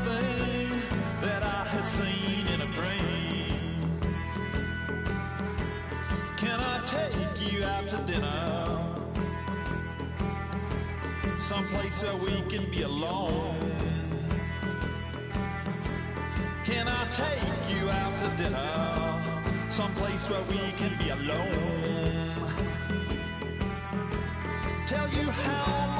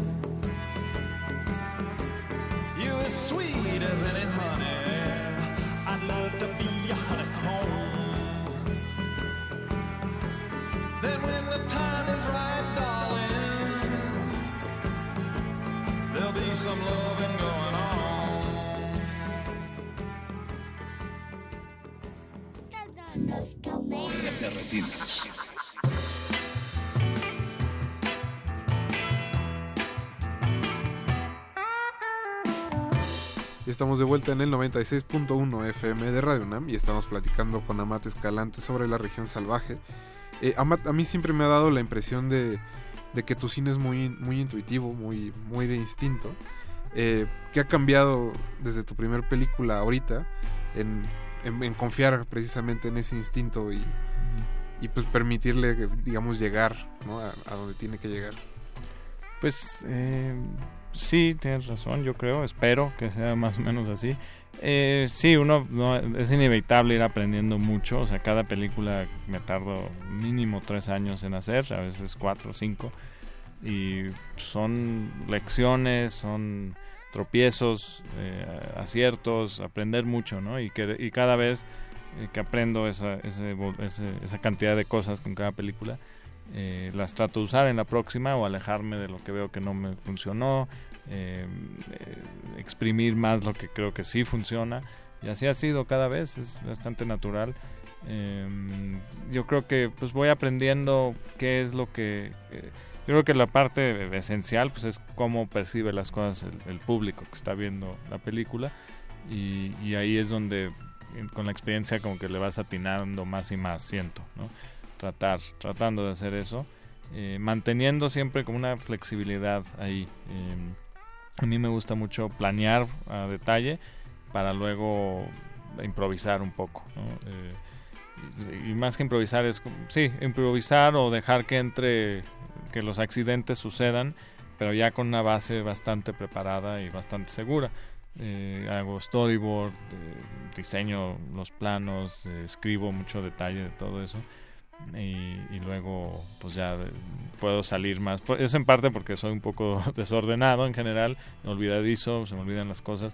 Entonces sí quiero tener todo claro para que en el momento y en el día que filme, etcétera, pues saber, estar consciente que es eh, el momento más importante posible, ¿no? Es el momento que vas a capturar las cosas y, tiene que haber una magia en el aire que no se debe de morir con demasiada planeación y demasiada ejecución.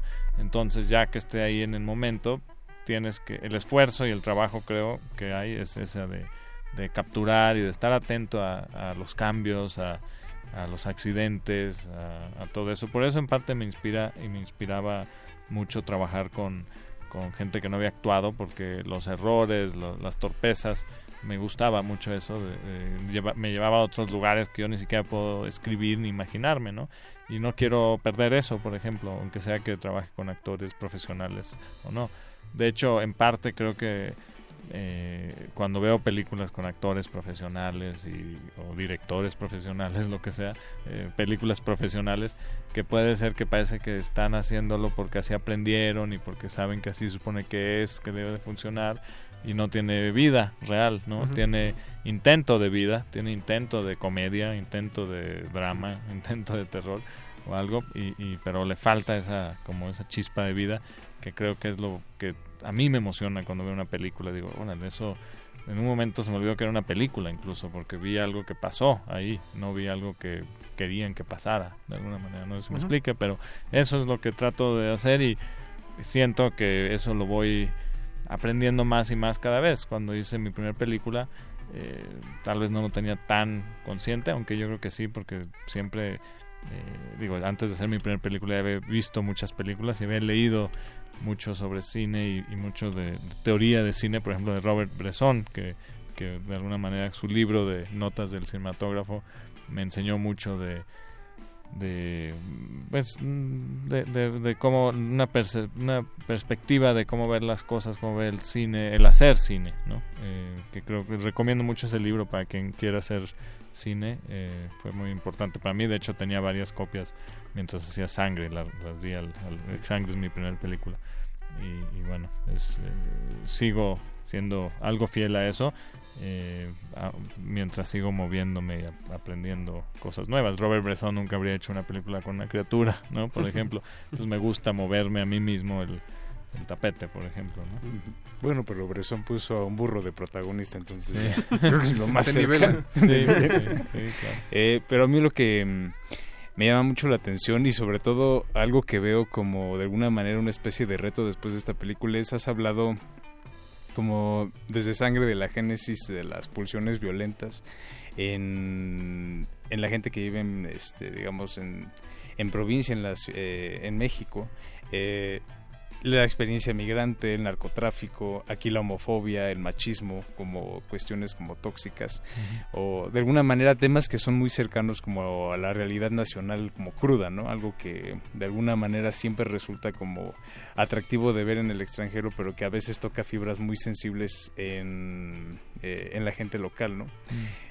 Eh, creo que lo que lo que me llama la atención es qué va a venir después, cómo va a ser este esa intuición a dónde te va a llevar. Vas a seguir explorando como estos temas, vas a tomar esto como una plataforma para seguir explorando otros géneros, a lo mejor como Bruno Dumont, que ya ahora hace hasta musicales, comedias. Sí. ¿Qué sí, todavía no estoy ahí, creo. Eh, eh, así de que quiero hacer ya cosas tan fuera de lo que creo que puedo hacer. Siempre quiero ser eh, honesto con mis intuición justo y con lo que las formas que creo que puedo comunicarme sobre los temas. Eh, sí, lo de provincia, pues es más bien que yo crecí ahí en Guanajuato y me interesa ahí, me inspiro de ahí, pero si hubiera crecido en donde sea de otra parte, pues habría sido lo mismo. Em, sí, y pues no sé, digo, lo de la violencia y eso, pues es que el cine es, casi todo el cine es violento, ¿no? a, mí, a mí me parece nomás lo más fácil de que hacer de alguna manera, es además eh, me, me, gusta el cine de crimen, me gusta el cine de vaqueros, eh, de, mafiosos, de, de asaltos, ¿no? de robos. Eso es lo que me gusta y, y, en cualquier parte del mundo eh, yo creo que estaría haciendo eso. Aquí en México, pues eso sucede que es muy cercano a la realidad, a lo que nos rodea, ¿no? Entonces luego, pues sí, puede ser que, no sé, y mi punto de vista de, lo que me parece injusto también está por ahí, entonces, como dices, puede ser un poco más sensible para algunas personas, pero pues eso no me interesa, no me importa, digamos, que en el momento la gente diga cualquier cosa de que eh, para qué hablar de eso cuando hay tanto, no sé, no me...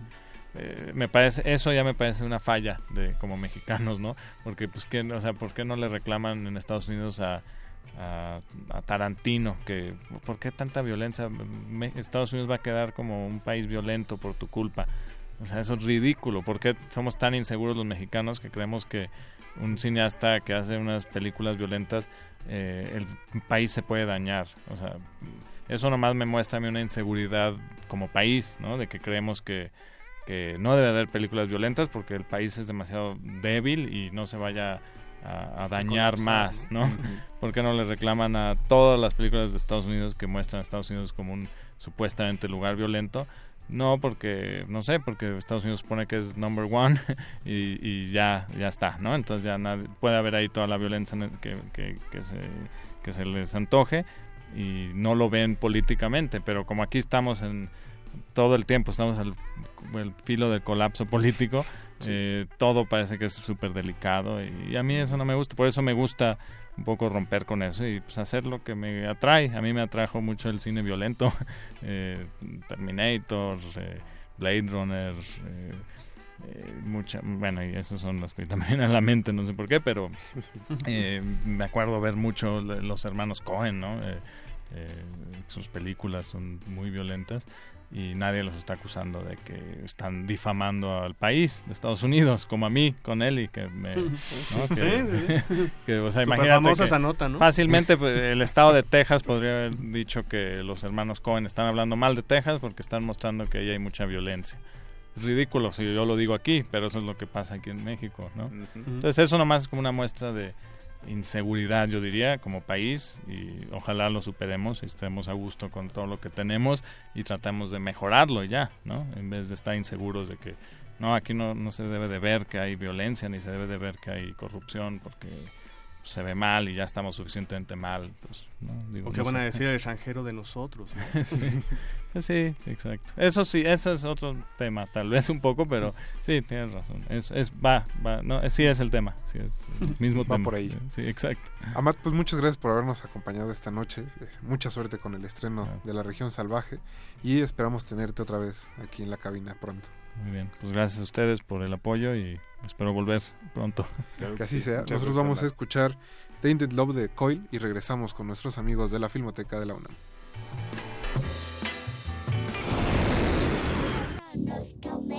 Retinas.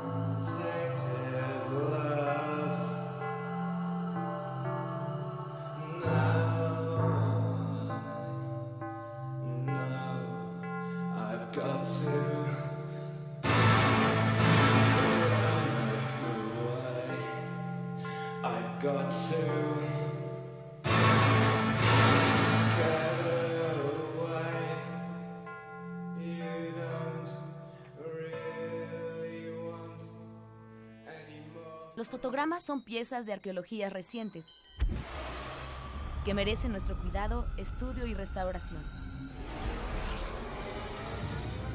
Filmoteca UNAM.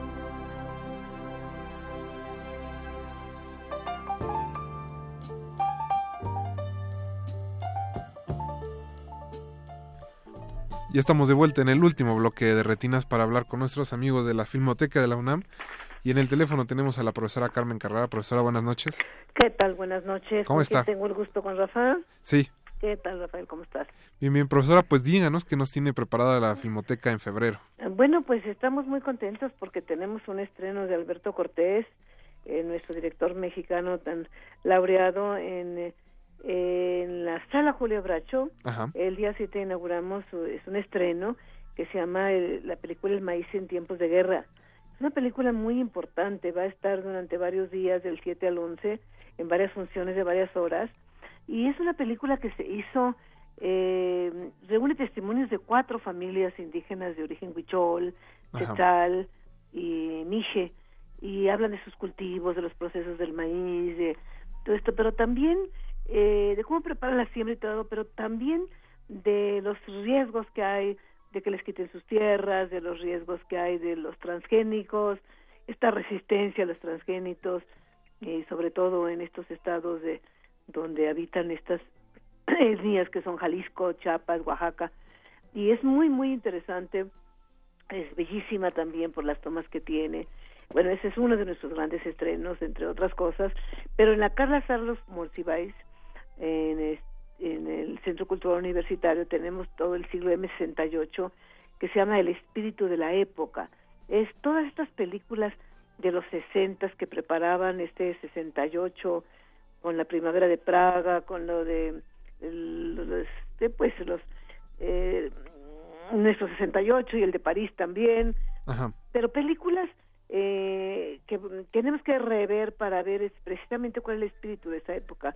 De Jean-Luc Godard, tenemos El desprecio, Fahrenheit de François Truffaut, Fahrenheit 451, o El graduado, películas de los 60 que iban preparando eh, es- la socialmente o políticamente la época. Es todo, el- la temporada, desde el 3 hasta el eh, casi todo el mes estamos en el espíritu de la época en el cine- cinematógrafo Monsiváis y en el Chopo también. Ajá. Entonces, también adelantamos un poquito porque vamos a a exhibir la muestra, por primera vez, la muestra Michoacán en el cine. Eh, la entrada será gratuita y podemos apreciar películas que no se han visto, cortometrajes bellísimos de, mm, ¿qué les puedo decir? De, eh, de España, de aquí de México, uno de Janicho, otro que se llama El Brazo Fuerte. Eh, Es muy, muy interesante. Toda la temporada esta que va a ser en el cinematógrafo del Chopo a partir del día 10. Eh, son películas muy, muy interesantes y va a estar gente ahí discutiendo, personas discutiendo. Tenemos hasta el 14, todo. Va a estar también mexicanas como, por ejemplo, eh, pues, eh, ¿qué les puedo decir de esa época? Caifa, los caifanes, eh, Persona de Bergman, películas de esa época que muy interesantes para poder discutir estas situaciones que se dieron en varios países, incluyendo el nuestro y en el que estamos recordando porque es hace 50 años de ese ese eh, terrible 68, ¿no? Así que qué te puedo decir, estamos muy contentos porque son eh, ciclos muy interesantes, todos para discusión, como es nuestro cine, que es un cine que no es un cine comercial, pero es un cine para para cinéfilos, para eh, para hacer pensar, para espejar a nuestra propia sociedad. ¿Qué te puedo decir, Rafa? Ojalá que consulten nuestra página, todo febrero está lleno de sorpresas y les recuerdo la página www.filmoteca.unam.mx. ¿Qué te parece? Mm. Perfecto, profesora Carrara, pues esperemos que todos nuestros radioescuchas se den una vuelta hasta la Filmoteca de la UNAM. Ojalá que se acerque, sino que abran la página, porque tenemos el museo virtual, tenemos cine en línea, tenemos muchas sorpresas también en nuestra página, pero también para que vean puntualmente ya nuestra programación. Y gracias por el espacio, Rafa. No, a ustedes, profesora, que tenga muy buena noche. Gracias por contestarnos la llamada. Muchísimas gracias. Ah, buenas noches. Hasta luego. Hasta luego. Y con eso cerramos otro programa de Derretinas. Muchas gracias a todos los que nos estuvieron escuchando. Alberto Acuña Navarijo. Hola, Rafa. Buenas noches. Jorge Javier Negrete tuvo una llamada, pero les manda un afectuoso saludo. Estaba hablando a su mamá que fuera por las tortillas ahorita. Eso sí. Les recordamos que chequen eh, el aviso de la Secretaría de Educación Pública sobre las clases mañana y las delegaciones donde se van a suspender eh, precisamente algunas clases. Revisen si están eh, en la zona y si no, pues acudan. Casi todas las delegaciones están ahí. Casi todo el DF, pero bueno, revisen el listado y pues no salgan mañana sin taparse y sin estar preparados. La bufanda. la bufanda. Muchas gracias a Mauricio Orduña que estuvo en la producción, a Eduardo Luis, a Betoques y a Don Agos en los controles. Mi nombre es Rafael Paz y los dejamos en resistencia modulada.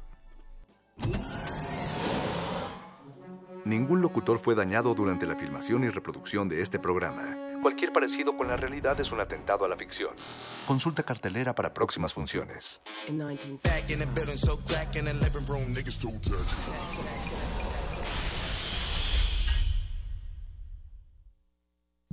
Resistencia modulada. 2018. 100 años del nacimiento de José Luis Martínez.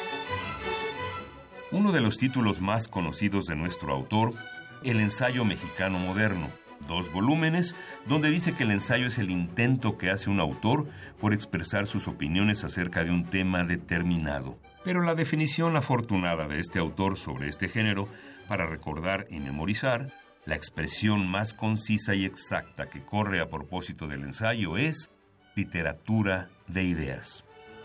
Este gran gusto por el género del ensayo, que por supuesto que él comparte con Alfonso Reyes, con Octavio Paz, poetas y ensayistas, ambos. Rodrigo Martínez Barax, doctor en Historia y Etnohistoria por la Escuela Nacional de Antropología e Historia. José Luis Martínez, 96.1 de FM, Radio UNAM, Experiencia Sonora. Para conocer nuestras diferencias y lo que nos une, hace falta escuchar y escucharnos. Un espacio para hablar libremente de género. Escuchar y escucharnos. Construyendo igualdad. Un programa de Radio UNAM y el Centro de Investigaciones y Estudios de Género. Todos los miércoles a las 10 de la mañana por el 96.1 de FM y a las 19 horas por el 860 de amplitud modulada. Radio UNAM. Experiencia sonora. Se equivocan los que piensan que con discursos mueven a México. Los que movemos a México somos los ciudadanos, los que sabemos que el esfuerzo es el mejor homenaje para los nuestros, los que llevamos a México en el rostro con orgullo. Hemos ido ganando fuerzas, tomando terreno. Nuestra participación es la solución. Atreverse el progreso, nuestra decisión. Estamos listos, estamos haciendo la diferencia. El cambio es tuyo, es contigo. Atrévete. PRD. Entre los muchos problemas que hoy tiene México, este 2018 nos trae dos noticias. Una buena y otra mejor. La buena es que el PRI ya se va. Y la mejor es que juntos vamos a construir un México nuevo, en donde sí se haga justicia y vivamos en paz. Con nuevas ideas, vamos a cambiar la historia. Ricardo Anaya, precandidato a presidente de México. PAN. El cambio inteligente. Mensaje dirigido a militantes del PAN. Hugo Eric Flores, presidente nacional del partido Encuentro Social. ¿Sabes por qué estamos del lado correcto de la historia? Porque la situación no da para más. Porque queremos ser parte de un cambio verdadero. Porque no tenemos hambre de poder. Tenemos hambre de hacer. Porque reconociendo nuestras diferencias tenemos un mismo objetivo. Transformar a México. Juntos haremos historia. Partido Encuentro Social. Mensaje dirigido a militantes y simpatizantes del Partido Encuentro Social. Por formación educativa, por legado familiar, por un influjo divino o un demonio perverso. ¿Qué desata la vocación artística? Radio UNAM te invita al curso cultural Tratado de las Vocaciones, la vida como un tiempo de creación. Una tentativa de escribir un tratado de la vocación artística a través de la vida y obra de distintos creadores y pensadores. Lucrecio, Ovidio, Ramón Lull, Durero, Novalis, Walter Benjamin. Imparte Otto Cázares. Sábados de las 11 a las 14 horas, del 4 de febrero al 11 de marzo. Informes e inscripciones al 56 23 32 72 o 56 23 32 73. Invita Radio UNAM. Experiencia sonora. Se equivocan los que piensan que con discursos mueven a México. Los que movemos a México somos los ciudadanos, los que sabemos que el esfuerzo es el mejor homenaje para los nuestros, los que llevamos a México en el rostro con orgullo. Hemos ido ganando fuerzas, tomando terreno. Nuestra participación es la solución. Atreverse el progreso, nuestra decisión. Estamos listos, estamos haciendo la diferencia. El cambio es tuyo, es contigo. Atrévete. PRD. Durante años hemos trabajado en proteger el medio ambiente y lograr nuestras propuestas. Entendimos que protegiendo solo el medio ambiente, la otra mitad, la de tus necesidades básicas como tu economía y seguridad, requieren de mayor atención y mejores resultados. Soy José Antonio Mid, precandidato del Partido Verde a la presidencia. Soy un ciudadano sin militancia política y un servidor público con experiencia. Militantes verdes, apóyenme la votación interna y cuidemos juntos el ambiente entero de nuestro país. Partido Verde, dirigido a los tres tipos de afiliados del Partido Verde Ecologista de México e integrantes de su Consejo Político Nacional. Hablan José Antonio Mid. La gente está harta de lo que está pasando en las precampañas. Que López Obrador es un peligro, que Anaya traiciona, que los independientes no lo son tanto, que si no soy del PRI, pero soy su candidato. Yo conozco a gente valiosa en todos los partidos y en la sociedad. Este es un gran país y si seguimos dividiendo no vamos a avanzar. Pero hay una cosa que nos une, las ganas de trabajar para que nos vaya bien. José Antonio Mid, precandidato del PRI a presidente de México. Mensaje dirigido a los miembros de la Convención Nacional de Delegados. PRI.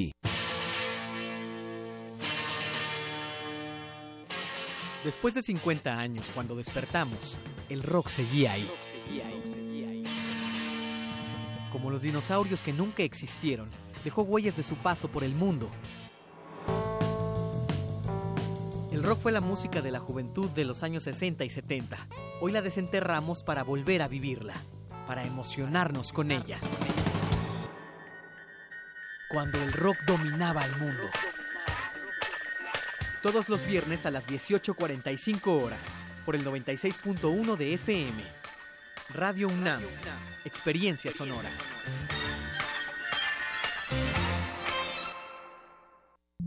Resistencia modulada. Con complacencias musicales de personajes poco complacientes. Estás en el Play Disco.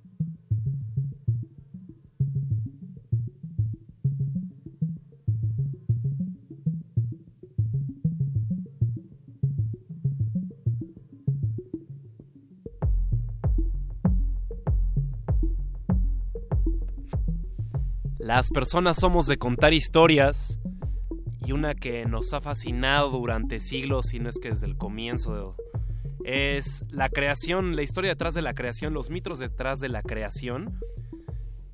Y justo el disco que estamos sonando hoy se deriva de una palabra que engloba el ruido detrás de este choque, así como el Big Bang, la religión yoruba tenía su propio mito de la creación y la palabra de ruido es Ariwo.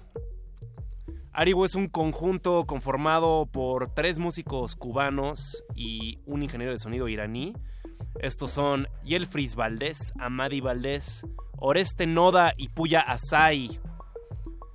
Ellos nacieron de manera orgánica en escenario justo antes de tocar en el primer festival de música electrónica en Cuba llamado Manana nunca se habían conocido, solamente a partir de las improvisaciones fue como se dieron cuenta de la ventaja y el provecho y la oportunidad que tenían.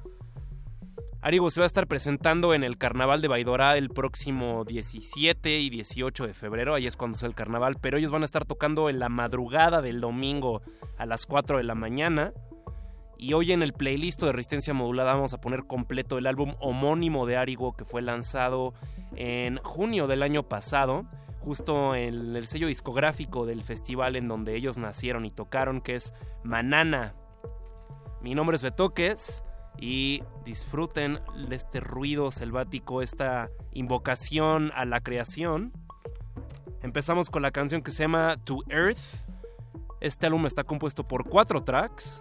El hecho de que sean cuatro no es ninguna coincidencia, más allá del número de los integrantes, también puede ser un tipo de sugerencia a los cuatro elementos. Están en resistencia modulada, disfruten de Ariwo.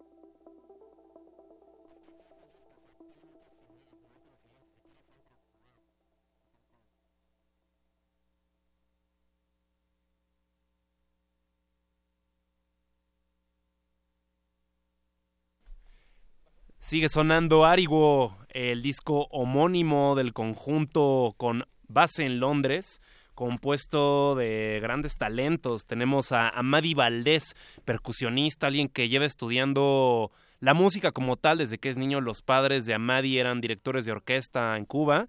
Él estudió piano, aunque eh, después de seis años, él estudió, empezó a estudiar piano a los ocho años y después de seis años se especializó en percusiones. Él vive en Londres, al igual que Yelfris Valdés, trompetista, Oreste Noda. Y también ahí vive Puya Asai, quien es el ingeniero de sonido. Él es originario de Irán. Lo que acabamos de escuchar fue Caldera. Y lo que acompaña es A la fin. Lo que terminará será Gambar. Este disco es el primer álbum que ha sacado Manana como sello discográfico. La primera versión, el primer espíritu que tuvo Manana fue como festival. Fue el primer festival de música electrónica y también, digamos, música contemporánea que se celebraba en la isla. Esto sucedió en Santiago de Cuba en mayo de 2016. Y Arigo justo nació como un pretexto para tocar. Nunca habían ensayado, Nada más se conocieron en la fiesta previa para juntar los fondos y decidieron tocar en este festival y se dieron cuenta de la sintonía y la conexión que tenían cada uno de los músicos. Actualmente se encuentran trabajando su segundo álbum y vienen por primera vez a México después de un año de haber lanzado su álbum. Vienen al Carnaval de Baidorá. Ellos tocan el domingo 18 de febrero a las 4 de la mañana en un escenario titulado La Estación si hay alguien en la audiencia, nuestra querida audiencia que nos escucha y va a atender este carnaval, yo les recomiendo ampliamente que no se pierdan su espectáculo en vivo. Es una locura. Es tal cual procesar sonidos electrónicos. Es jugar con la fuerza de la electricidad y también con el tacto que hay de los músicos con cada instrumento. Voces. También hay mucha tierra presente. Hay toda una variedad de texturas en cuanto al sonido. Esperemos que estén disfrutando este disco. Por cierto, si no les suena mucho lo que es el carnal de Baidora, ahí pueden meterse a nuestra página, al sitio que es resistenciamodulada.com para leer las notas que el equipo resistente ha escrito y también daremos boletos sencillos, estaremos regalando en la semana, así es que atentos a nuestras redes. R modulada en Twitter, Resistencia modulada en Facebook. Por lo pronto seguimos con más música, con el tercer elemento de este álbum compuesto por cuatro tracks. Esta canción, la cual estoy interrumpiendo, se llama A la fin. Siguen escuchando el playdisco de Resistencia Modulada. Yo soy Betoques. Y esperemos que el frío no los, ande castigando, no ande castigando el cuerpo de ustedes. Aquí seguimos en Radio Nam 96.1. Playlist.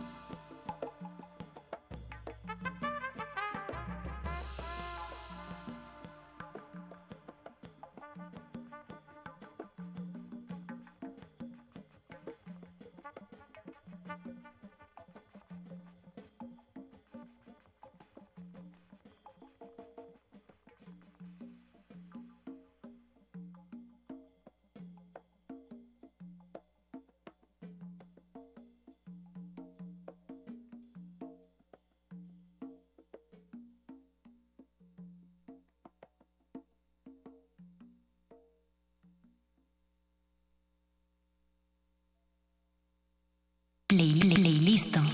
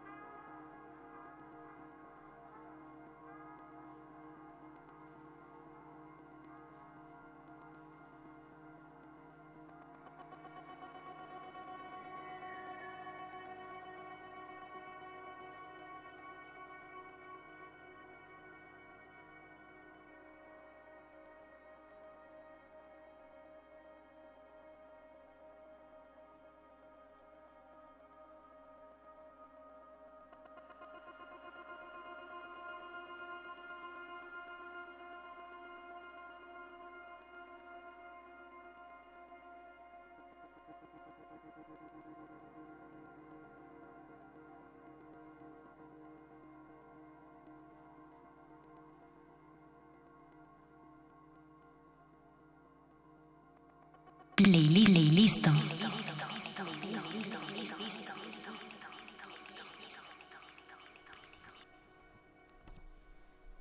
Y así como sube, baja, termina la última progresión de la última canción del álbum homónimo de Ariwo.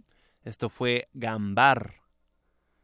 Una canción que fue arreglada y también se cargó en la composición Puya Asai, Amadi Rencurrel Valdés, Oreste Noda y Elfris Valdés. Es decir, aquí participó el cuarteto, todos los integrantes del conjunto Ariwo, músicos cubanos, un ingeniero de sonido iraní. De hecho, Puya Asai, este ingeniero del que estamos hablando, fue justo el ingeniero de sonido en el Festival Manana en Cuba. Esperemos que hayan disfrutado este álbum y que hayan escuchado por completo el banquete. Querida audiencia, se nos acaba el tiempo, pero mañana hay más resistencia modulada, continúa la transmisión.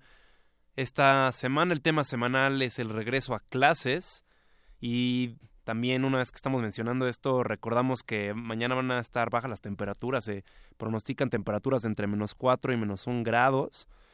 Y también hay un comunicado de la Secretaría de Educación Pública informando que suspenden las clases de mañana en escuelas públicas y particulares de educación básica, en las delegaciones de Álvaro Obregón, Coajimalpa, Magdalena Contreras Milpalta y Tlalpan, debido a que las autoridades de protección civil del gobierno de la Ciudad de México emitieron alerta roja por las bajas temperaturas. Con cuidado, abríguense, no se confíen, eviten traslados si no es necesario. Y cítricos, tal vez cítricos es la mejor recomendación. Por lo pronto, eso sería todo por hoy. Esto fue el Play Disco, con esto termina Resistencia Modulada. Los dejaremos con una canción de Mount Kimby. Y recuerden, como ya dije hace rato, mañana sigue la resistencia, aunque en realidad nunca se acaba. Yo fui Betoques, del otro lado del cristal está Eduardo Luis en la producción, José de Jesús Silva en la operación, y ustedes en la sintonía, seguimos en contacto. Hasta pronto. Playlist.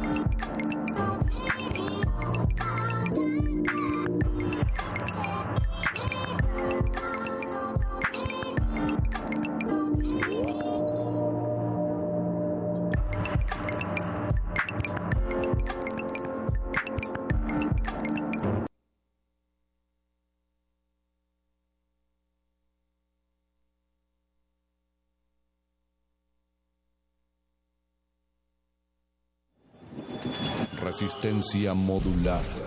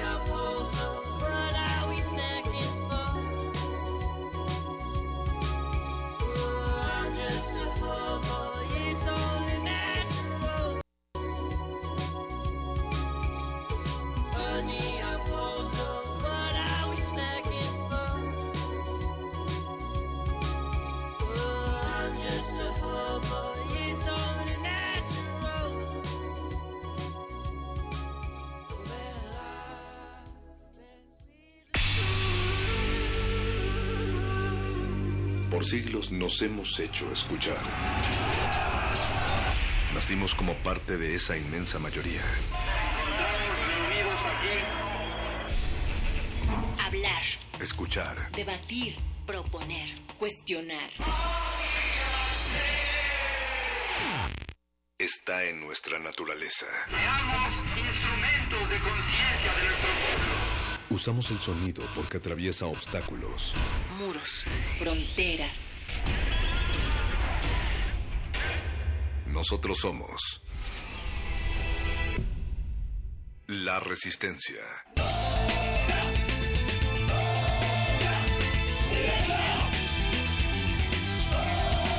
Resistencia modulada.